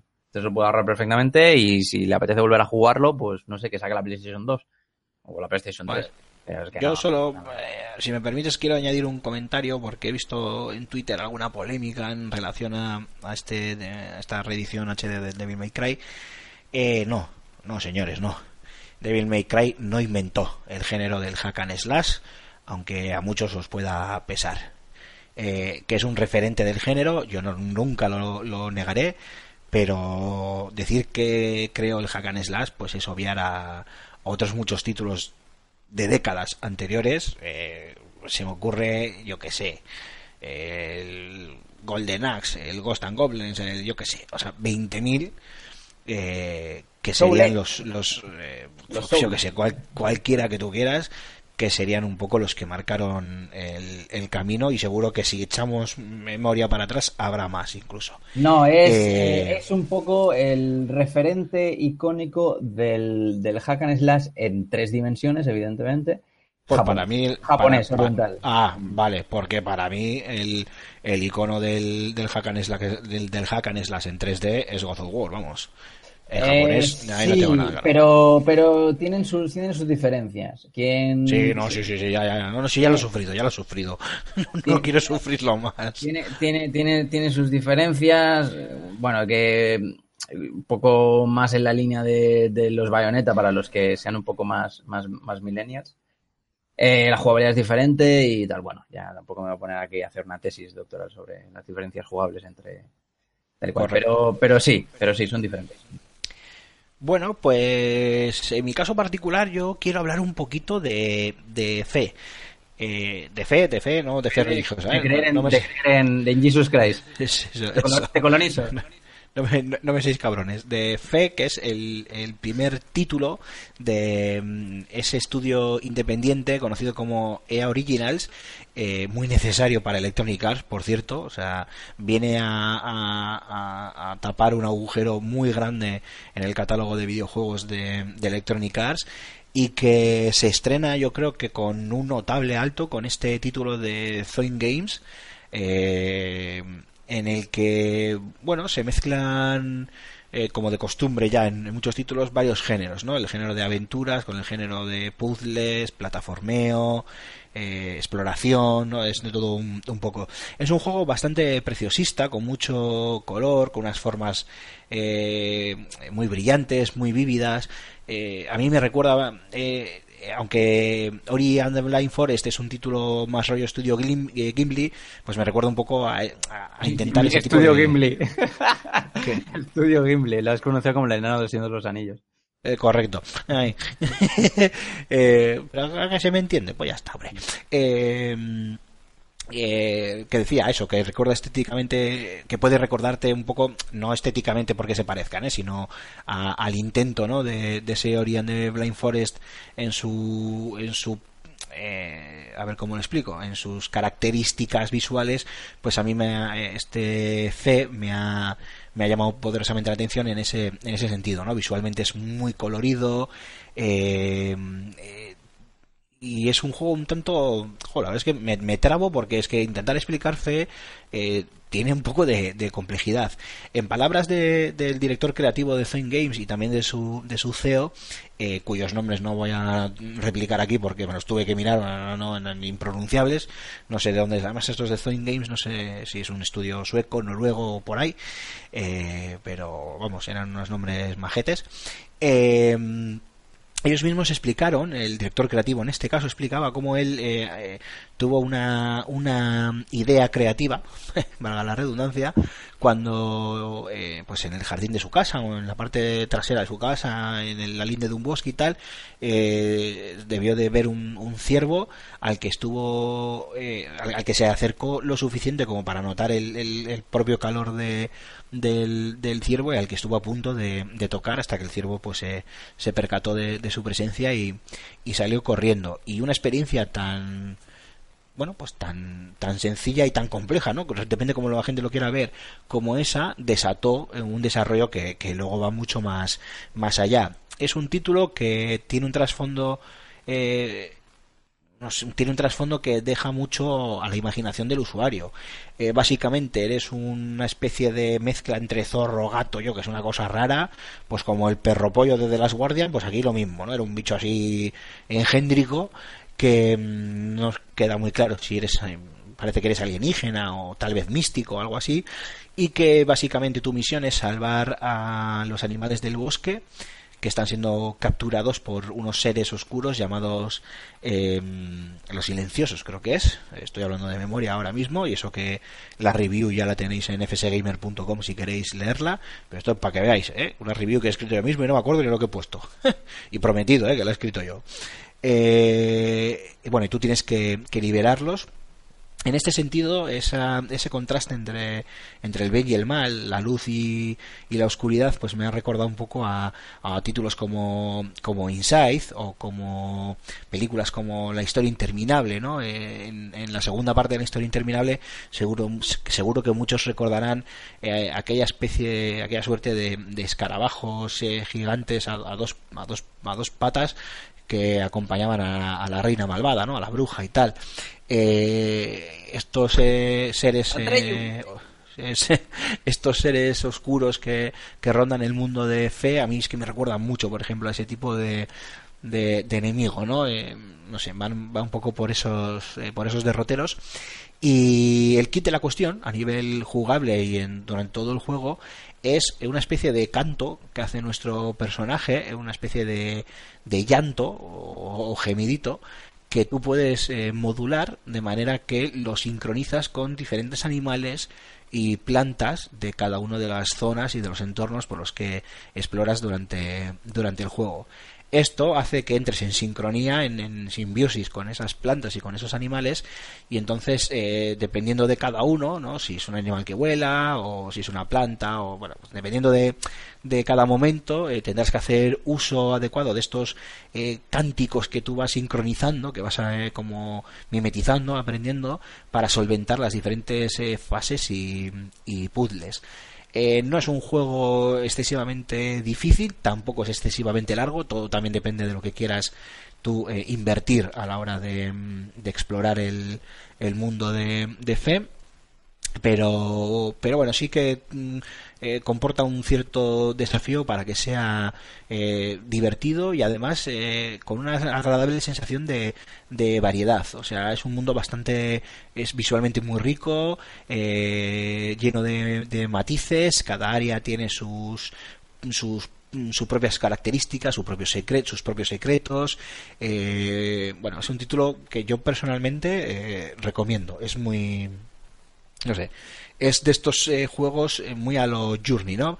Para desconectar, apagar el móvil, sentarte tranquilamente delante del televisor eh, y disfrutarlo, ¿no? Eh, eh, un rato, un par de horas, o, o como si te lo quieres pasar del tirón, me da igual, ¿no? Pero es para desconectar un poco y vivir un- una aventura en ese mundo mundo onírico que, que es que es fe y la verdad es que que muy recomendable, muy recomendable. Y nada, eso de, de ese título quería venir a, a hablar hoy. He venido a hablar de mi libro. Yo estoy viendo imágenes y, bueno, que ya había visto varios trailers, la verdad es que, es que no sé, el arte Hombre, llama si quieres-. Si quieres ver imágenes, eh, y aprovecho y tiro la caña a nuestros oyentes, que vayan al canal de FS Gamer en YouTube, que hemos dejado la video review en unos maravillosísimos 4K a 60 frames estables. Así que es la mejor forma de disfrutar eh, eh, de, visualmente de este fe si no lo, si no lo conocéis. Y como conclusión decir que, pues eso, eh, lo que lo que comentaba antes, es un primer gran paso para este nuevo estudio independiente EA Originals y muy necesario, muy necesario para, para la compañía. Pues ahí queda. Dicho esto, eh, como de costumbre, como prácticamente cada semana, también tenemos una recomendación indie de nuestro querido Antonio Santo, como no podía ser eh, menos. Como ya hemos dicho antes, es eh, ese Where the, ¿cómo es? Where the Water Tastes Like Wine. Bueno, Donde, me acuerdo, donde yo el me agua donde el agua sabe como el vino o, algo así, pero bueno, este lo, eh, quien realmente nos lo va a contar en condiciones es Antonio, así que vamos a darle paso. Antonio, muy buenas, cuéntanos. Hola a todos, muy buenas chicos. Hoy vengo a hablaros del juego indie al que le estoy dando caña ahora mismo, que es un juego que si bien no puedo decir que sea muy desconocido, por sus características sí puede ser que el público mayoritario, digamos, lo pueda pasar por alto. Y creo que estarían cometiendo un error. Es un juego francamente interesante y una experiencia que realmente de alguna forma te, toca, te deja huella. El juego se llama Where the Water Tastes Like Wine. eh, ¡Oh, el Dios! agua sabe a vino. Es una referencia medio folclórica, medio religiosa. es- viene a, a ser como una forma de decir, pues el paraíso, la tierra prometida, allá donde mana, donde la tierra mana leche y miel, como dice la Biblia. Es un juego, eh, en última instancia, sobre la importancia de las historias, la importancia de la, de la ficción popular, digamos, de las leyendas populares. Toda la mecánica consiste en recopilar y contar historias. En él empezamos. eh, bueno, es que to- todo el planteamiento es muy surrealista, ¿no? No tiene un- una historia clara. Somos un personaje que en determinado momento se cruza con una entidad, no sabemos, al principio al menos, no sabemos quién es, si es el diablo, si es un espíritu, si es Dios, si es quién, que consigue mm, eh, engañarnos, digamos, para también, entre comillas, condenarnos a recorrer todo Estados Unidos recopilando historias, para con esas historias poder construir la gran historia, el gran mito de los Estados Unidos. De Estados Unidos siempre se ha dicho que como es una tierra nueva, como es una tierra en la que se crea una cultura nueva, evidentemente borrando la anterior, borrando la de los nativos, em, es una. pues, lo- los propios americanos lo han considerado durante mucho tiempo una, un- una hoja en blanco, una tierra, una cultura que se estaba buscando a sí misma, que se estaba descubriendo, que se tenía que definir. Y en la búsqueda de ese mito fundacional, de ese relato propio, de esa identidad propia de los americanos, está también ese espíritu de pionerismo, de ser muy echados para adelante, de exploradores, muy valientes, muy guerreros, que todos atribuimos a la cultura americana, a estas culturas, a estas historias de la frontera, del oeste, de la fiebre del oro, etc. En Where the Water Tastes Like Wine, like wine, es que es complicado de pronunciar, eh, Ajá. como digo, vamos explorando eh, en tercera persona un, mapa, porque realmente está dibujado como un mapa prácticamente bidimensional, y cada vez que llegamos a un punto que está habitado, en el que hay seres humanos, entramos a interactuar con lo que está ocurriendo. Y según las decisiones que tomamos, ahí en, un estilo tipo aventura gráfica point and click, este, recopilamos una historia de un tipo u otro. Y también a lo largo de nuestro viaje nos encontramos alrededor de una hoguera con diferentes personas que viven en esos lugares eh, a lo largo y ancho de todos los Estados Unidos. En ese momento intercambiamos historias con ellos. Tenemos que lograr con nuestras historias, dándoles las historias que ellos necesitan o que ellos están buscando, que lleguen a confiar en nosotros y que a su vez nos confíen su historia. Y con todas esas historias que vamos recopilando, se supone que al final nuestro objetivo es eso, escribir la gran historia eh, popular, la gran historia tradicional del verdadero espíritu de los Estados Unidos, para descubrir ese lugar en el que el agua sabe a vino. Es un juego, digo, muy interesante, primero porque, en mi opinión, consigue mm, innovar en la manera en la que eh, un videojuego te permite interactuar con unas historias. Porque en este caso la mecánica trata sobre las historias, no, no es que vivamos una historia mientras estamos haciendo otra cosa. Y utilizamos las historias también como parte del juego, dentro de las mecánicas. Aparte de, de que innova, de que em, este, digamos, sitúa más lejos las fronteras de lo que el videojuego puede hacer como medio para contar historias, que es un juego muy placentero para jugar.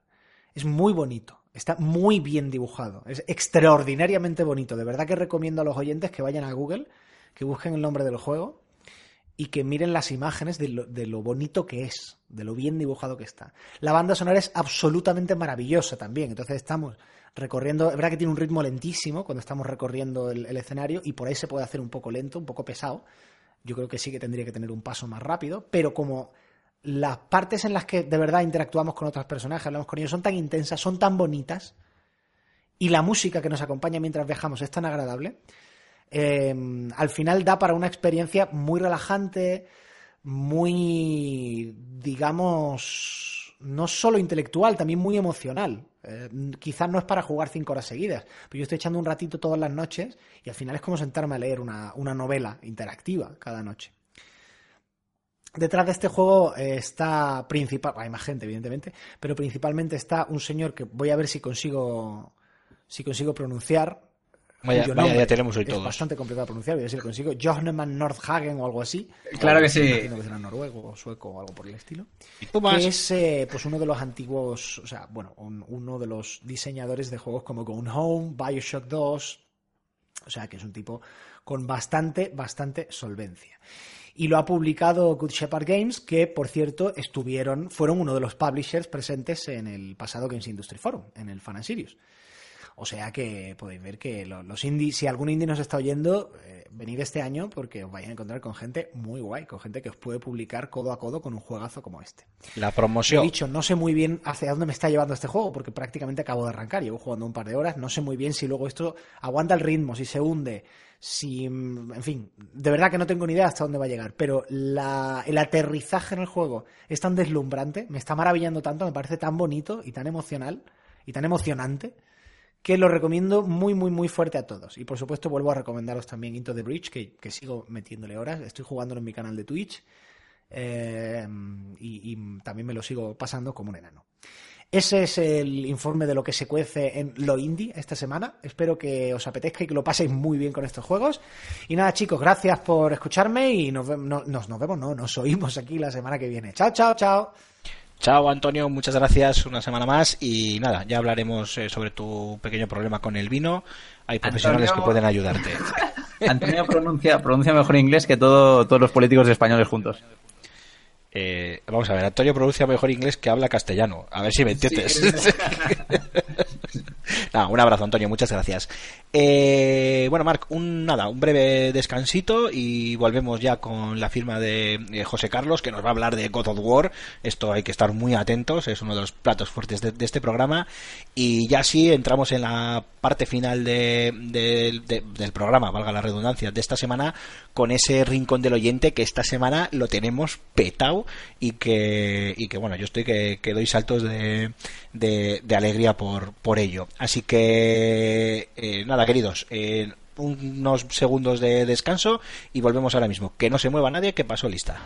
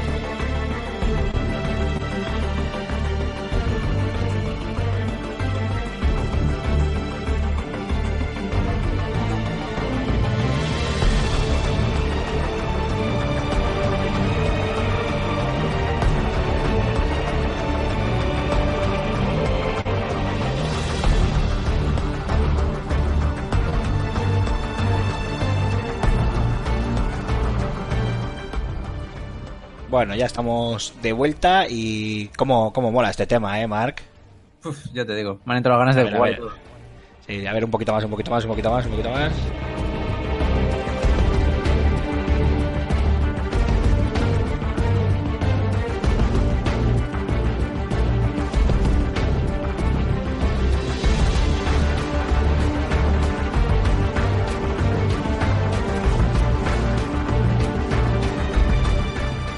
Madre mía, ya te digo, ¿eh? Qué ganas de ponerse a pegar tiros ahora mismo.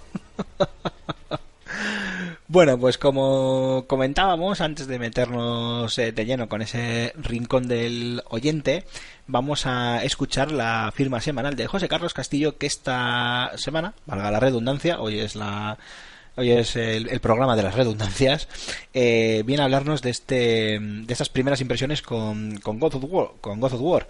Ya sabéis, eh, el nuevo título de, de Kratos que abandona Grecia para irse a los países nórdicos además acompañado de su vástago y no con pocas eh, novedades como muchos toques roleros y demás, pero eh, como de costumbre que nos lo cuente José, que aparte de esa pedazo de voz aterciopelada lo hace bastante mejor que yo. Vamos a escuchar.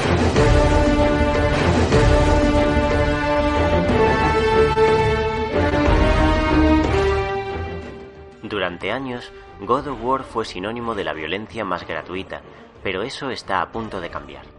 No porque el nuevo Kratos resulte menos explícito, sino por las sutilezas que Santa Mónica Studio ha impreso tanto al gameplay como al personaje.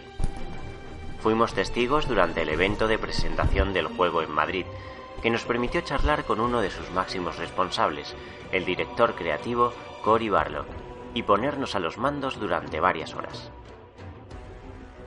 La pregunta más repetida entre los medios fue sobre el carácter de la iteración. ¿Se trata de un reboot, una precuela o de algo distinto? Para Barlock, la etapa griega representa un capítulo aparte en la vida del dios de la guerra, donde daba rienda suelta a sus demonios. Aquí lucha por contenerlos. Nos trasladamos así a la mitología nórdica, mucho después de lo acontecido en la trilogía original. No a la era vikinga, sino al periodo inmediatamente anterior, del que apenas se tiene constancia histórica. Esto permitió al estudio imprimir su propia visión, para lo que ha sido determinante el trabajo del artista español José Peña. Cierto que Kratos nunca ha tenido el don de la palabra, pero aquí encontramos su versión más introspectiva, fruto de la paternidad. Asume el testigo en la educación de Atreus tras la pérdida de su madre, al tiempo que busca estrechar lazos. Queríamos simbolizar la capacidad de adaptación del ser humano, nos explicó Santa Mónica Studio. Nuestro mayor desafío fue transformar al antihéroe en un personaje por el que cualquiera sintiese afecto. En este sentido, aunque abundarán los guiños, el desarrollo se ha planteado de forma que podamos acercarnos sin contexto. Han sido ocho años de trabajo, explica Barlock, de ahí que necesitásemos un mensaje potente que nos motivase a invertir tiempo a una costa de nuestra vida familiar. Ha sido paradójico trabajar en una historia sobre los vínculos entre padres e hijos cuando no he podido ver al mío tanto como quisiera. De hecho, la relación de Kratos y Atreus está muy influenciada por las vivencias del equipo. Sigo emocionándome al jugar ciertos fragmentos porque me recuerdan instantes muy íntimos. Los primeros compases de la aventura lo reflejan, con el dios ciertamente descolocado. Abundan los silencios incómodos y su rostro se debate entre lo compungido y la resignación. ¿Cómo ejercer de padre cuando no se ha tenido uno? La lucha interna de Atreus resulta más interesante si cabe. Se trata de un muchacho intrépido, pero acobardado por la coraza de su progenitor, de quien busca aprobación, acometiendo instrucciones que le incomodan sobremanera, como dar muerte al ciervo que se lamenta bajo sus pies. El acercamiento entre ambos se produce muy gradualmente, con una escala de grises que aventuramos todo un hito narrativo en la trayectoria del ocio electrónico. Tranquilos quienes temáis que la franquicia haya perdido su identidad, pues este tratado sobre la disfuncionalidad emocional no descarta las refriegas sanguinolentas a que estamos acostumbrados. De lo que sí podemos despedirnos es de aporrear botones sin ton ni son. Es un juego mucho más estratégico en lo que respecta al sistema de combate. Vaya si lo es. El primer jefe consiguió hacernos morder el polvo incluso en el grado de dificultad más asequible. Toca esquivar o bloquear con cabeza, alternando ataques fuertes o suaves según los tempos del enemigo. La omnipresencia de Atreus es otro recurso imprescindible. Previa recarga, le ordenamos a saetear a la criatura seleccionada, ralentizándola o hiriéndola de muerte en el mejor de los casos. Leviatán, el hacha de Kratos, juega un papel de peso. No hay nada más satisfactorio que apuntar con precisión, lanzarla dando de lleno al objetivo y ordenar su retorno, cual boomerang, para castigar a cuanto se interponga en su trayectoria. La utilizaremos asimismo en algunos de los puzzles diseminados. Al menos de inicio no resultan demasiado elaborados, limitándose a congelar o accionar mecanismos en colaboración con Atreus. Más significativo es el componente RPG que impregna toda la obra. Los enemigos tienen niveles de fiereza, como el propio Kratos, que gana e invierte puntos de experiencia en la mejora de habilidades, combate a distancia y de proximidad, efectividad del escudo, envites mágicos o estado de ira, cuando masacramos sin miramientos con solo pulsar un botón. Armas y armaduras también son susceptibles de potenciarse al engarzarles gemas que desbloquean ataques especiales. Estos ataques rúnicos son tan efectivos como efectistas, aunque no pueden utilizarse a placer. Cuentan con estadísticas de daño y reutilización incrementables. Pusimos a prueba todo lo anterior enfrentándonos a un rival dos niveles superior, y el resultado fue catastrófico. Mordimos el polvo a dos estocadas, por lo que convendrá tomarse muy en serio el sistema de progresión. Escudriñar el mapa es otro condicionante sine qua non, en lo que se antoja una concesión a las mecánicas de mundo abierto. Los escenarios albergan rutas alternativas e inscripciones rúnicas que solo Atreus puede interpretar, muchas de las cuales nos llevarán a cofres con potenciadores de salud y armamento. Como curiosidad, estos baúles presentan un sistema de apertura a lo Hellblade Senua's Sacrifice que obliga a detectar runas camufladas en el escenario. Igualmente se disponen misiones secundarias, con metas de habilidad o ejecución, entre otras, ideales para amantes de los trofeos y quienes pretendan dilatar la experiencia. A fin de cuentas, un gameplay menos lineal y repleto de contenido, que sugiere la entrega más colosal hasta la fecha. El plano técnico será otra de las bondades de God of War. Si quedaban dudas sobre la fusión de jugabilidad y CGI, aquí se esfuman por completo. Pese a la escala del juego, sorprende el detalle de las texturas y la incidencia de los efectos, pero más aún el grado de expresividad facial alcanzado, acorde al pozo emocional que comentábamos. Sony se apunta otro tanto al destacar la labor del equipo de doblaje en los créditos de inicio, encontrándonos unas interpretaciones repletas de matices y en perfecto castellano.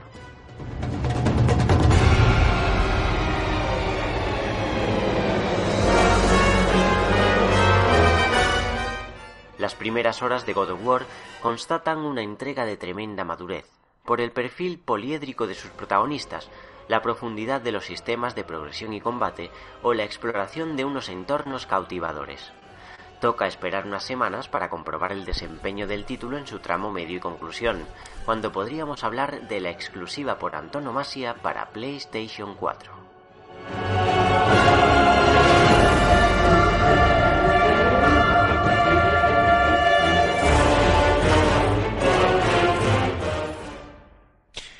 Bueno, Mark, ¿qué te, qué te ha parecido? Eh, me acabo de enterar de que existe el verbo asaetear. Sí. Curioso. Mira, yo tengo muy claro que cuando eh, cuando hago mis reviews y hago mis locuciones y mis gameplays y demás, eh, normalmente suelo quedar satisfecho con el trabajo que hago, ¿no? Siempre hay cosas que te gustan más y cosas que te gustan menos. Luego viene José, nos suelta unas impresiones que casi casi ha sido una pedazo de review completísima Sí. eh, como estas y me siento un auténtico ignorante de, de la industria del mundillo y de, y de y de la palabra castellana en general, vamos. Muy crack. Bueno, yo le tengo muchas ganas a, a God of War, ¿tú? Eh, a mí es que ya le he comentado más de una vez por aquí, sobre todo lo he discutido con Alfonso, pero eh, me da un poco de pereza el cambio de mm, el cambio de gameplay de hack and slash puro a, a cosa extraña en tercera persona medio cinemático y la transición de la personalidad de Kratos a un badass violento y, y sádico a un padre. La verdad es que me da bastante pereza. Pero bueno, mm, el juego pinta, buena pinta la tiene, eso seguro. Vale, guay. Si luego vendrás en, eh, aquello, que, aquello a lo que no juegues, luego vendrás al Fan Series del año que viene y le meterás aquí horas como, como un cabrón. Seguro, seguro. Bueno, Rincón del Oyente, Marc. Vamos a lo realmente importante y además eh, esta semana tenemos mucho contenido, como ya hemos dicho, y hay que dar buena, buena cuenta de ello. Venga, coge tu la batuta. Le doy entonces a los comentarios de iBox. Tenemos comentarios de iBox del programa 4 Cross 08. Tenemos un primer comentario del señor Arquect, que nos deja uno de sus famosos tochos, que dice, vuelvo a estar aquí, me gusta ser cíclico porque con mis tocho comentarios no os quiero aburrir. Y la calidad se tiene que dosificar. Porque, bueno, eso de dosificar es ambiguo. Porque lo bueno, si es mucho, acaba cansando. Voy a hacer de Sando Rey haré mis predicciones de GTA 6 sobre lo que se ha hecho, pero sin confirmación. De hecho, se podría hacer una porra entre vosotros y la gente que comento por aquí. Yo sí creo que se desarrollará en Miami y México. También creo lo del rumor de que uno de los tres protagonistas será una mujer y me mojo y digo que es el personaje más joven de los tres. También digo que en este GTA se meterá mucho en política. Quizás haya misiones locas y bizarras metiéndose con Donald Trump. Aunque no puedan usar su nombre, se verá un presidente caracterizado como él. Que se han ambientado en la actualidad, aunque también hay rumores de que dicen que esto podría estar ambientado en los años 80 90. Pero yo digo que será la actualidad. Uno de los protagonistas será latino, sea, mexicano colombiano. Habrá mucha fauna, perros, gatos en las ciudades, osos, ciervos, etcétera, en los bosques y probablemente haya relación, ya sean cameos, misiones secundarias, etcétera, con algunos de los protagonistas principales secundarios de GTA V. Ya sea Trevor, Michael o el informático minusválido que ahora mismo no recuerdo su nombre, pero seguro que tendrá algún tipo de conexión o vínculo con algo relacionado con él. Postdata, bolígrafos que al caerse hacen el mismo sonido que un par de hielos cayendo dentro de un vaso de cubata. claro. Ejem. Eh, ejem, sí, ejem, tose, Sí. tose.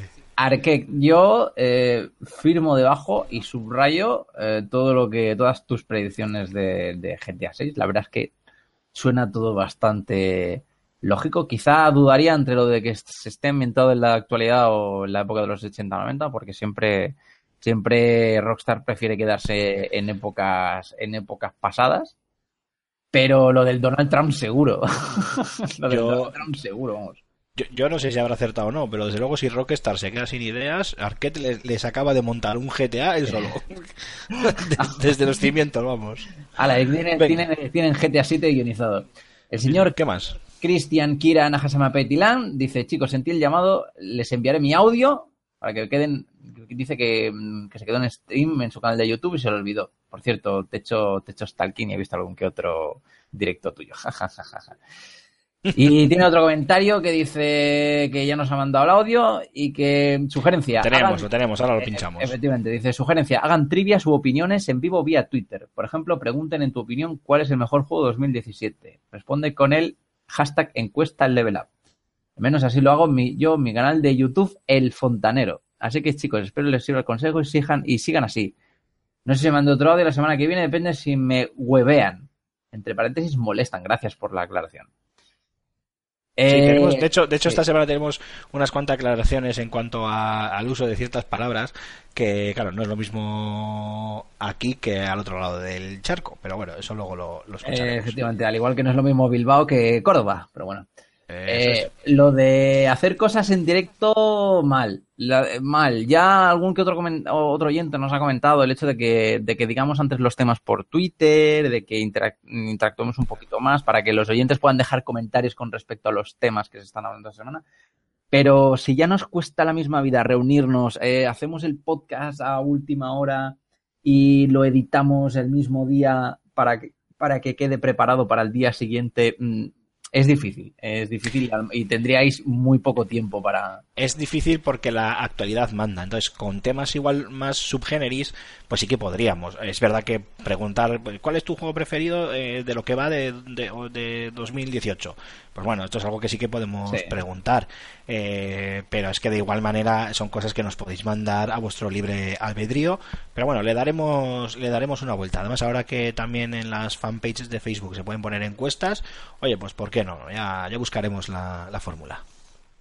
Locosuco dice, para el que preguntó de podcast de México, en el podcast de los tres gordos bastardos, los oyentes envían claves de juegos o películas para otros oyentes. Lo suelen publicar en su Twitter. Bueno, pues ahí queda la, aclaración y barra recomendación, imagino. Muy bien, porque además, eh, mira, esto es lo bueno que tiene la, la, la comunidad de, de Level Up, ¿eh? y es como nos preguntaron, no sé si recordarás, Mark, que por eh, Sí. si conocíamos algún podcast eh, mexicano, porque aquel oyente, pues eh, en este caso solo nos eh, escuchaba eh, podcast de, de, de aquí. Eh, creo recordar y mira pues son los propios oyentes los que los que dan las, las recomendaciones así que de mil amores Pues maravilloso, pues ya está Pixelania, ¿no? Que se comentó y el de los tres gordos bastardos. eso es Noblis, Noblis, con G, dice buen programa. Saludos desde el otro lado del charco de un bilbaíno adoptado. XD.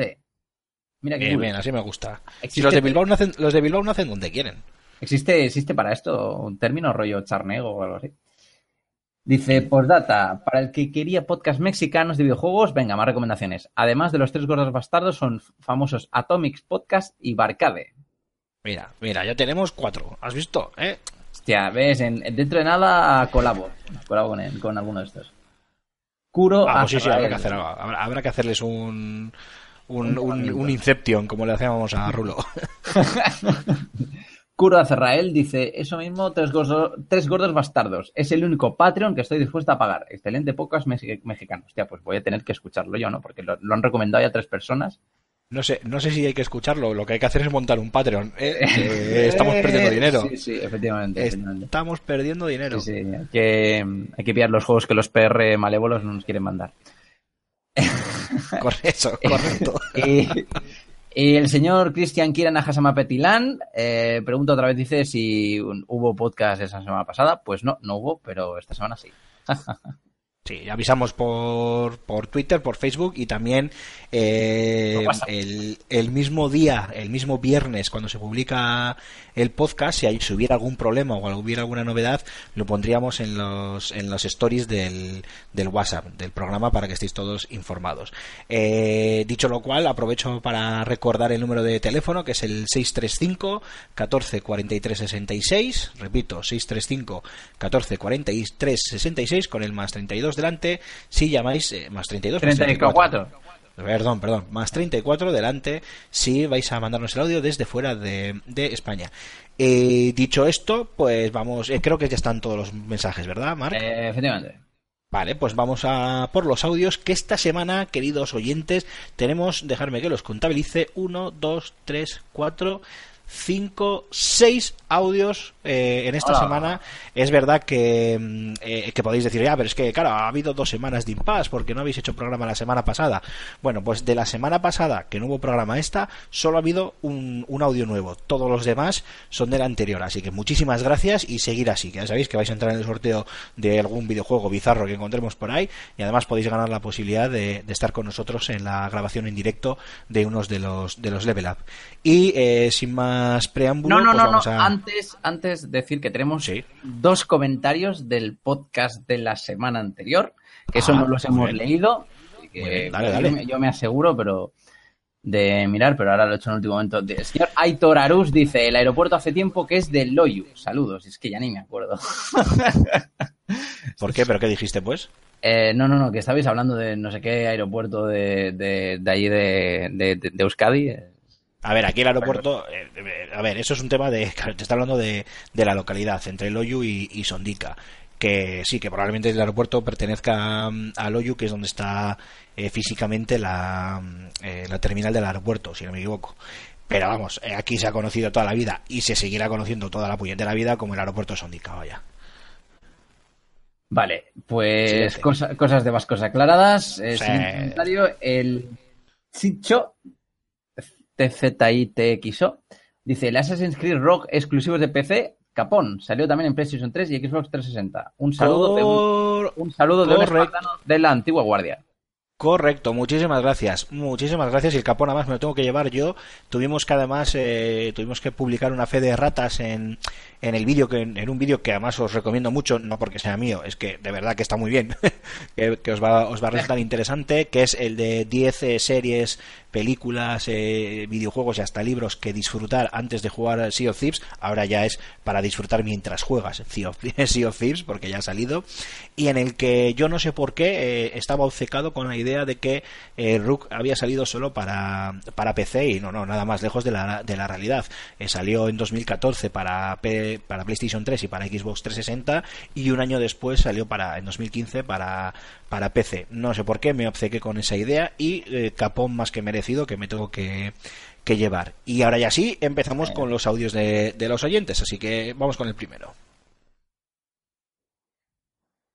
Bueno, ya si se oyese, sería la bomba. Bien. Bueno, ya sabéis que cosas, cosas del directo. Venga, repetimos, vamos con el primero. Bueno, vamos con el primero. A ver, Cada vez que leo Rug me acuerdo de Felicity Jones y compañía. Dato. Assassin's Creed Rug. uy, te me has ido. Hola. Mark, ¿me oyes? Sí, te vale, oigo. vale. Ahora ya creo que sí. Vamos allá. Nada, mis cuyons. que no quiere esto sonar. Pues no sé qué ha podido pasar. No me fastidies que no vamos a poder poner los, los audios. Has puesto ver. antes el de. Ha puesto los de estos dos sin problema, ¿no? Sí, bien, Eh, ahora. ahí se estaba yendo. Vamos a ver. eh, de parte de dos hombres. Pero cago en Jessy, es que quiero ponerlo desde el principio, pero no me deja. Bueno, tengo una pregunta para ustedes. Este, ¿alguna vez Ahora lo repetimos, ¿eh? Porque no me deja poner el audio desde el principio. Pero sus respuestas, saludos, y ya saben que les habla su compa Uriel. Uriel. Uriel, discúlpanos, ¿eh? ya sabes, estos son problemas de técnicos de grabar en, en directo, manda narices. Repetimos tu, tu audio. Escuché mi audio anterior con ustedes y me respondieron que, que me iban a coger. Créanme que en México si llegas y dices eso, no suena tan bien. Y más si viene de parte de dos hombres. Bueno, tengo una pregunta para ustedes. Este, ¿alguna vez algún videojuego los ha hecho llorar?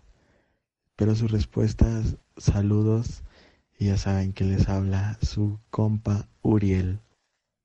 Uriel, muchísimas gracias por tu, por tu audio. Sí, tienes toda la razón. Lo de coger eh, en ciertos países de Norteamérica, Centroamérica y Latinoamérica, eh, hay que tener cuidado porque no significa lo mismo que, que- que aquí en, en España. Así que tomamos nota, tomamos nota. ¿vale? También si vas a Argentina y dices que vas a coger, es, es, es otra historia. Oye, ¿por qué que- no? eh, también, sí, sí, también, también. Oye, ¿por qué no? Efectivamente, también es verdad. Eh, y luego, en cuanto a juegos que nos hayan hecho llorar, ojo, yo te diría que el juego que me hizo, así que recuerde rápidamente, ¿eh? que me hizo descargar alguna lagrimilla, eh, Journey, por ejemplo. Journey. Journey. Journey, Sí. Journey. Hostia, Journey me hizo, me hizo soltar una lagrimilla y un suspiro. Un gran suspiro. Sí, sí. Así, algún otro también, ¿eh? Pero... eh, recuerdo títulos que me han puesto, por ejemplo, los pelos de punta. O sea, de, de llevarme una impresión de decir, hostia. Y como, por ejemplo, el final de Spec Ops The Line. Uno así que me ha venido ahora a, a la cabeza. Eh, sí, sí, jo, tiene, si recuerdas el juego, no vamos a hacer spoiler por si acaso, pero tiene un final que dices tú, Dios santo. Es una Eh, pasada. y Mira que no me hacen mucha gracia los juegos del género. Pero Ya, sí. pero es que este es tan, tan diferente. Y así otros juegos que me hayan hecho llorar, eh, yo creo igual que eh, por eh, a la hora de terminar igual alguna saga muy mítica, ¿no? Cuando juegas a ese último juego, yo me acuerdo que esto va a sonar un poco ridículo porque, porque es como decir que, que lloraste cuando murió eh, Bambi. comillas, o de morir em, este Terminator en Terminator 2, ¿no? Pero, por ejemplo, yo cuando terminé con, con mis amigos el Gears of War 3, que era como el final, ¿no? De, de la saga, aunque luego ya se ha visto que de final nada, joder, pues eh, no pude evitar también cierta lagrimilla, porque además en ese juego pues hay ciertos acontecimientos que no vamos a hacer spoiler, ¿no? Pero, pero tal, y coño, pues eh, puede sonar un poco tonto, pero alguna lagrimilla también se me escapó. ¿Y tú, Mark, qué? Yo, eh, llorar, llorar lo que es llorar, no, eh, nunca. Soy así de, de insensible. Podéis, eh, no sé, llamarme rebelde si queréis. Eh, pero sí que humedecí los ojos por llamarlo de alguna manera, la, mi primera partida en Heavy Rain. La primera partida de Heavy Rain, Es verdad. sí. Además que Sí, tuve sí, un final de los que me gustan a mí, trágico. Eh, por- eh, no porque yo quisiese, sino por varias cagadas. pero, pero sí, de tomar decisiones locas, pero, pero la verdad es que quedó, al final quedó bastante, bastante guay. Y Bueno, tam- también me Sí. emocioné con, con Life is Strange, ahora que lo, que lo pienso. Emocionarme, ¿eh? Tampoco, eh, Sí. llorar no, pero emocionarme sí. Ah, y recuerdo que eh, esto es un poco más raro. eh, no llorar, pero sí casi marearme del impacto cuando hace ya, sería no sé si tres o cuatro años, eh, se filtró de que iban a anunciar Kingdom Hearts 3. Eh, sí. Vi la noticia, no me acuerdo qué medio, y te juro que, que, que- me mareé un poco y todo. De, la impresión, sí, sí. Qué crack. Bueno, vamos con otro, con otro asiduo del programa. Saludos, muchachada. ¿Qué pasa? ¿Cómo lo lleváis? ¿Qué pasa, Huasca? Pues nada, la verdad es que sobre el tema este de Nintendo Switch, hostia, yo no sé. Permitidme que os sea franco, pero. Español es todo. cantando a mayor gloria de España. Pero tengo sentimientos encontrados, la verdad. Porque por un lado me encantaría tenerla y jugar al Zelda. Por el otro, la verdad es que jugar en portátil me resulta siempre muy incómodo. No, no sé, no, no me gusta. Así que, hostia, por un lado me gustaría tenerla y por el otro digo, ¿para qué me la voy a comprar? Para jugar un solo juego, por muy bueno que este sea. Así que bueno, tengo sentimientos encontrados, ¿eh? ya os digo. Pero bueno, si algún día queréis hacer un crowdfunding y regalarme una, pues oye, yo agradecido, ¿eh? Sí, a claro, claro. que no. Claro, claro. Y nada, poquita cosa más. La verdad es que eh, felicitaros por esta nueva temporada que estáis teniendo, porque bueno, esta nueva, vaya, esta, esta temporada, porque me está pareciendo fantástica con esto de los audios de los demás eh, integrantes de, de Level Up, que a veces están en directo y a veces no, pero siempre dejan su mensajito y tal, y es que la verdad es que lo estáis bordando, ¿eh? Bordando esta temporada. Muy bien, muy bien. Muy contento y muy agradecido. Y os dejo que me voy volando como carrero blanco porque os estoy dejando el mensaje desde el trabajo y creo que va a venir mi jefe al que le mando un saludo, ¿eh? Si me está escuchando, súbeme el sueldo, ¿eh? Cabrón. Y nada, que os mando un abrazo. Hasta la próxima. Agur. Otro- De, de aquí Otro- a. De, de aquí a juicio. Sí, sí, otro abrazo para ti, Ayarhuasca. Eh, quiero aprovechar este momento para decir que las opiniones de los oyentes no reflejan en absoluto las opiniones de los miembros de Level Up. No, pero Ah, no sí. tiene por qué, pero podrían. Así que no entréis en nuestros Twitter porque si no nos vemos en la audiencia nacional. Chao. Sí, sí, pero bueno, ya sabes que esto es como decían en la vida moderna, ¿no? Que si nos hacemos retweet, vamos a medias con el abogado. Eh, bueno, Ayarhuasca, muchísimas gracias por tus palabras, pero que sepas que hacernos la pelota no sirve de nada para eh, ganar premios o que te traigamos al programa. Esto Bueno, se hará, por, ya ganó- sorte- se hará él por sorteo. Él ya ganó un premio. Sí, sí, sí, joder, se llevó eh, 10 euros de saldo de PlayStation Plus ahí para comprarse un mesecito, perdón, de, Play, sí, de- bueno, de PlayStation Network, para comprarse un mesecito de PlayStation Plus y hasta le sobraban un par de brillos para, oye, para lo que sea. Nunca está de más. Eh, menos es nada. Venga, vamos con otro, eh, con otro oyente. Eh, este nos dice que casi se arrepiente de, de enviarlo y yo personalmente no lo he escuchado, así que vamos allá. ¡Qué peligro! Saludos, saludos, saludos desde acá. Eh, bueno, prometí dejar mi audio. Anteriormente no lo hice, soy el usuario ese Cristian Kira Najasa Mapetilan. Se dice Najasa Mapetilan, chicos. bueno, en primer lugar, eh, yo no recomiendo PC Vita. Otro usuario que le, dio Ni tú ni nadie. fanboy de PC Vita. Yo tuve PC Vita creo que unas 3-4 veces. Tratando de autoconvencerme de que tenía un buen catálogo y bueno, más allá de Gravity Rush, el Uncharted, otros juegos que pude haber jugado en PlayStation 2 y no haberlo comprado nuevamente para PC Vita, creo que no, no tiene un gran catálogo, honestamente. Eh, si te gustan los juegos japoneses, las LOL las waifu, ahí eres feliz con PC Vita. No es mi caso. Entonces no, yo al menos no recomiendo PC Vita. Creo que PlayStation va morir, honestamente, a propósito viendo eh, los resultados que ellos quisieron. Bueno, así. Creo que hay un rumor que va a salir una PC Vita nueva, una 2.0. Eh, tenemos problemas con el, con el audio de nuestro Bueno, oyente. chicos, eh, Se le corta. primeramente. Y no sé qué opinan ustedes sobre Nintendo Direct, que supongo que lo van a hablar en este level up que van a hacer ahora. Y vamos. Y vamos, Te un poco mi opinión. Bueno, creo que Nintendo Mm, lo esperábamos, honestamente. Bueno, vamos a Bueno, pues- eh, vamos a pararlo aquí. Eh, Naja- Najasamapetilan, por cierto, eh, aquí es Najasamapetilan. Eh, supongo que por el tema de la pronunciación en, en español de España y, y en diferencia con el con el español de, de Latinoamérica o, o de bueno de América en general, vaya, eh, que es el apellido de Apu, de el de los Simpson.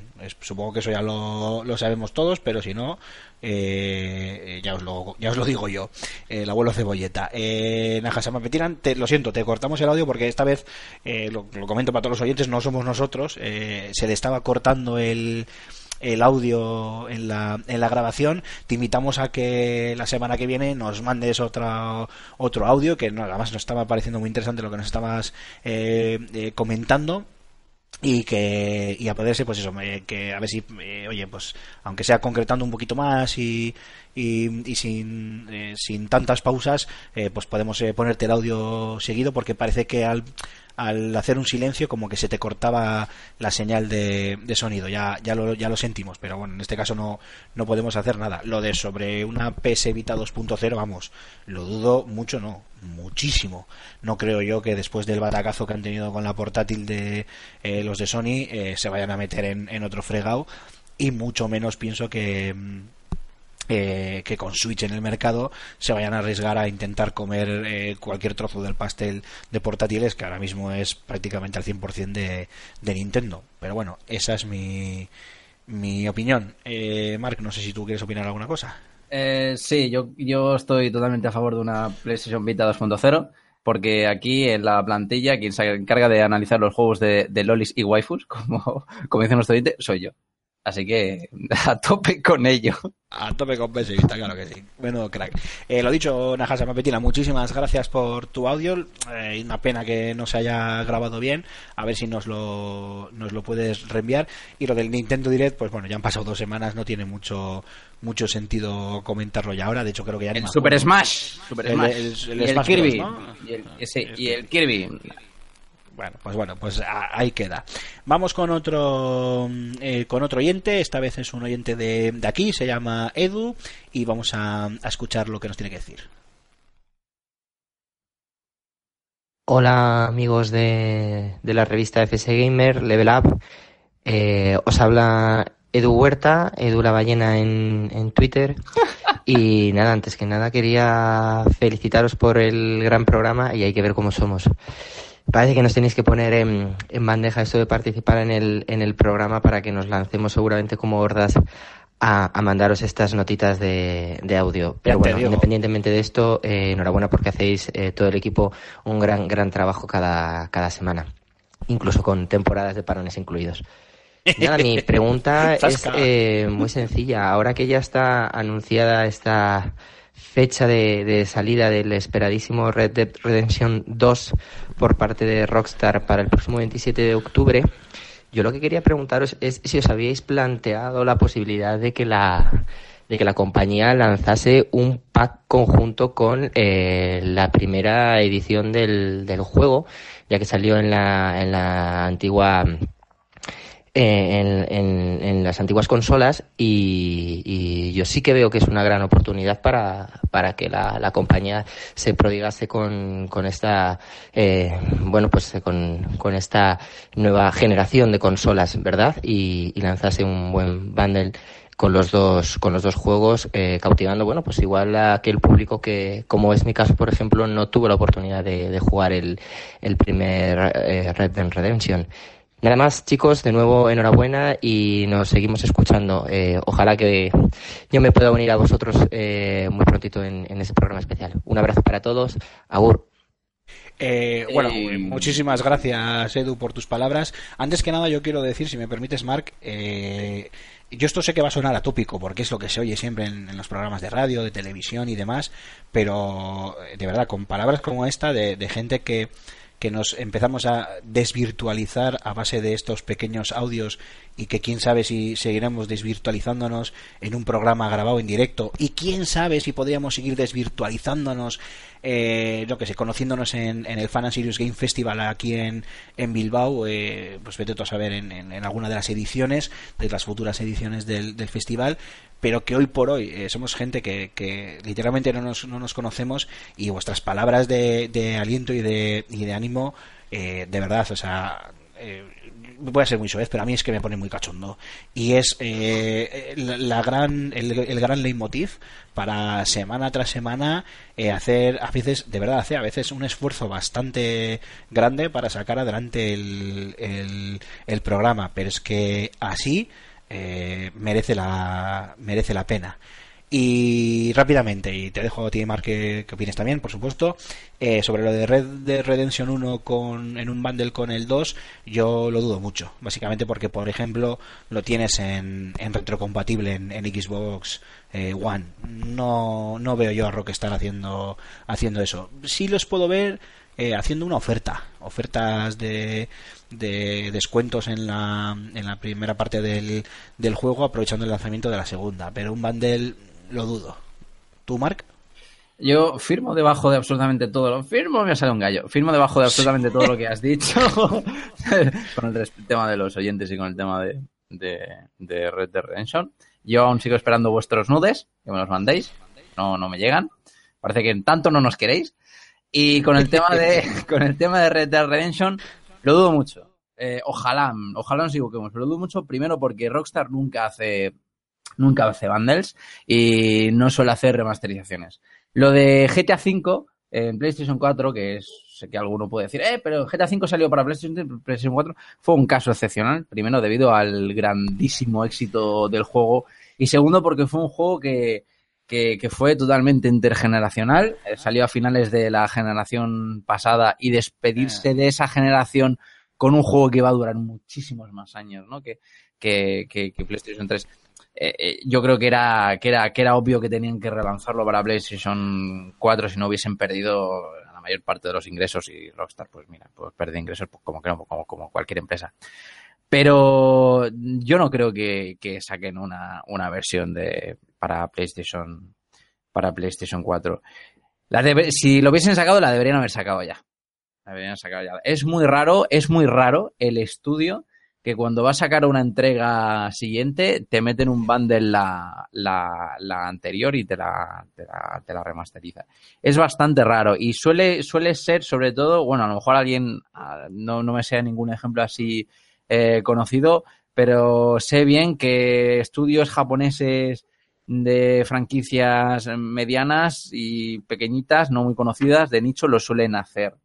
Más que nada por, para, bueno, pues para, para, para que haya un aliciente más a la hora de, de comprarte tu juego que seguramente estará súper mal localizado. Pero no creo que a Rockstar le, le haga falta, sinceramente. Es, eh, da por hecho de que, de que Red Dead Redemption lo ha jugado todo el mundo y quien no lo haya jugado, pues le meterá aún muchas más ganas para comprarse este, este segundo. Pero lo dicho, ¿eh? ojalá me equivoque y ojalá, no sé, te hagan Sí. una ofertaza Como- raro. Como, como idea, desde luego, es, es cojonuda, no, no cabe duda. Vamos con el audio de, de otro oyente. Yeah. Hola, eh, soy Ibazinger. Ibazinger. Tengo 43 años. Joder. jugando desde los 10 años aproximadamente. He tenido varias consolas. Empecé con una NES. Y ahora tengo un PC, una Switch y una Xbox One X. Eh, ahora mismo tengo poco tiempo para jugar. Procuro jugar todo lo que puedo, me dejan ya que, que el tiempo ahora mismo no, no abunda. Eh, teniendo ya niños con el frame rate desbloqueado y, una mujer con la barra de estamina muy larga, pues ya no es lo mismo que eres adolescente o, tal. Y nada, solo mandaros un saludo y, y que bueno, un oyente fiel desde hace tiempo. Hasta luego, chicos. Un abrazo, Iba Zinger. Ay, muy, muy crack, muy, muy fan. Yo, yo me, me proclamo fan tuyo desde, desde el minuto cero y a la vez te proclamo a ti eh, polla vieja oficial del, del podcast Level Up porque nos has dejado a todos en, en, vamos, en pañales. Porque que yo sepa, el mayor del, del equipo soy, soy yo o somos eh, eh, Gambo eh, y yo, que yo sepa. Eh, en el caso de, de Julen y yo, eh, por meses de diferencia, si no me equivoco. Y con el resto, con, con algún añito de, de por medio. Pero has llegado tú con tus 43 tacazos muy bien llevados, que se nota, se nota desde aquí que los llevas muy bien. eh, y nos has dejado a todos en, en pañales. Así que, oye, pues nada, muchísimas gracias por tu comentario y dale, dale duro a ese jefe final, que vemos que tienes ahí una batalla importante. Recarga la barra de estamina. Oye, eh, Aymar, que has soltado un comentario curioso. ¿Tú, ¿Tú a qué edad empezaste a jugar a los, a los videojuegos? Eh, joder, yo era muy pequeño, yo tenía, ahora no recuerdo el nombre, en su día la, la busqué, creo que era TC108 o TC100, TC101, algo así, que era una, una de estas eh, consolas clónicas de la ColecoVision, alguna de estas, que te regalaban con las teles Telefunken antiguas de los años 80 y empecé a jugar con el Pong con el Pong y, Ah, y este claro. tipo de, de juegos. Pero si tengo que poner una fecha real, eh, y además, mira, voy a, voy a contar una anécdota muy, muy bonita. Bueno, muy bonita, una anécdota chorra, pero que me hace mucha ilusión. Eh, yo la pondría sobre, no sé, eh, los 10, 12 años, una cosa así, eh, cuando mi hermana se gastó de sus primeros sueldos 30.000 de aquellas pesetas y me compró 30.000, 35.000 de aquellas pesetas, de aquellas antiguas pesetas y me compró la Master System 2. Esa fue mi primera mi primera consola mía para mí y hace apenas unas semanas he recuperado esa consola que funciona perfectamente, que la tenía en casa de mi madre, me la he traído a mi casa y voy a ver si eh, me la estoy pensando si dejarla guardada o montarla en la sala conectado a, a la televisión con el resto de, de consolas. Me lo estoy pensando, la tengo ahí y ya, ya veremos lo que, lo que hago. Porque además estos se conectaban con, antiguo, con los antiguos conmutadores de, de antena y entonces eh, no estoy del todo seguro si eh, eh, puedo hacerlo con, el, con la toma de antena de, de estas televisiones de ahora o necesito algún tipo de, de adaptador que por ejemplo me pase eh, la señal pues a HDMI Ojo, eh, no estoy diciendo que me la rescale ni nada, pero tengo que mirar si se puede conectar directamente o tengo que, que, co- que con- que conseguir algún otro conector, alguna historia, y sobre todo si la quiero tener puesta en, en el salón, que por un lado me molaría muchísimo, pero por otro lado no quiero que le pase nada, entonces estoy como la guardo a ver qué hago. Así que ponle, pues sí, los 12 años, una cosa así, con, con mi Master System 2. Aunque ya había jugado antes, ¿eh? Yo es que la, la, la, la edad en la que empecé a jugar, bueno, la, la edad en la que probé mi primer videojuego y supe que me encantaron fue, fue a los 5 años con, con Sonic the Hedgehog. Y me acuerdo perfectamente. Claro, claro, que yo tenía 12 y estaba jugando al mismo juego que tú. Efectivamente, efectivamente. No fue Ay, mi primer videojuego regalado, regalado, que, bueno, mi primera consola fue una, una Sega Master System. Con uno. un Sí, Joder, hostia. Sí, sí, con eres tan tan, que yo. tan tan tan millennial, tan millennial no soy. Eh, con un videojuego cuyo nombre no me acuerdo, pero me encantaría averiguarlo, que era un un de estos de, de avioncitos, no es que no, no sé cómo se llama el juego, no, bueno, es un shoot 'em up de estos de, de, de aviones en 2D, que la verdad es que era bastante espectacular. Eh, el 1943, puede ser. Puede ser. Bueno, a saber. Eh, y vamos ya con el último audio de, de esta semana. Eh, además, en este caso creo que de otro eh, compañero de, de- del otro lado del charco. Hola, Level Up, ¿cómo están? Tengo una consulta que hacerles. ¿Alguien de ustedes mencionó PlayStation 5? Eh, y mi pregunta es la siguiente. ¿Ustedes recomiendan comprar la PlayStation de salida o esperar eh, a la siguiente revisión? Me pasó con la PlayStation 4 que la compré de salida, la versión FAT, y a dos, tres años después eh, eh, salió a la venta la Slim que tenía un mejor desempeño que la PlayStation 4, la versión 1. Eso de momento para comenzar a, a, organizar mi- mis ahorros para pensando en ese cambio de, de generación. Un saludo a todos, que estén bien. Eh, bueno, un saludo, muchas gracias por tu audio. No sé si nos ha dejado el nombre, creo que no. no, no, no, no me suena que nos haya dejado. Bueno, pues, eh, eh, bueno, pues querido oyente, muchísimas gracias por tu comentario. Eh, yo te diría que, claro, esto es como todo. Eh, de salida mola mucho porque es eso, de salida. Entonces eres el primero en tenerlo y eres el primero en catarlo y en probarlo y, y se te ponen los dientes pues muy, muy largos.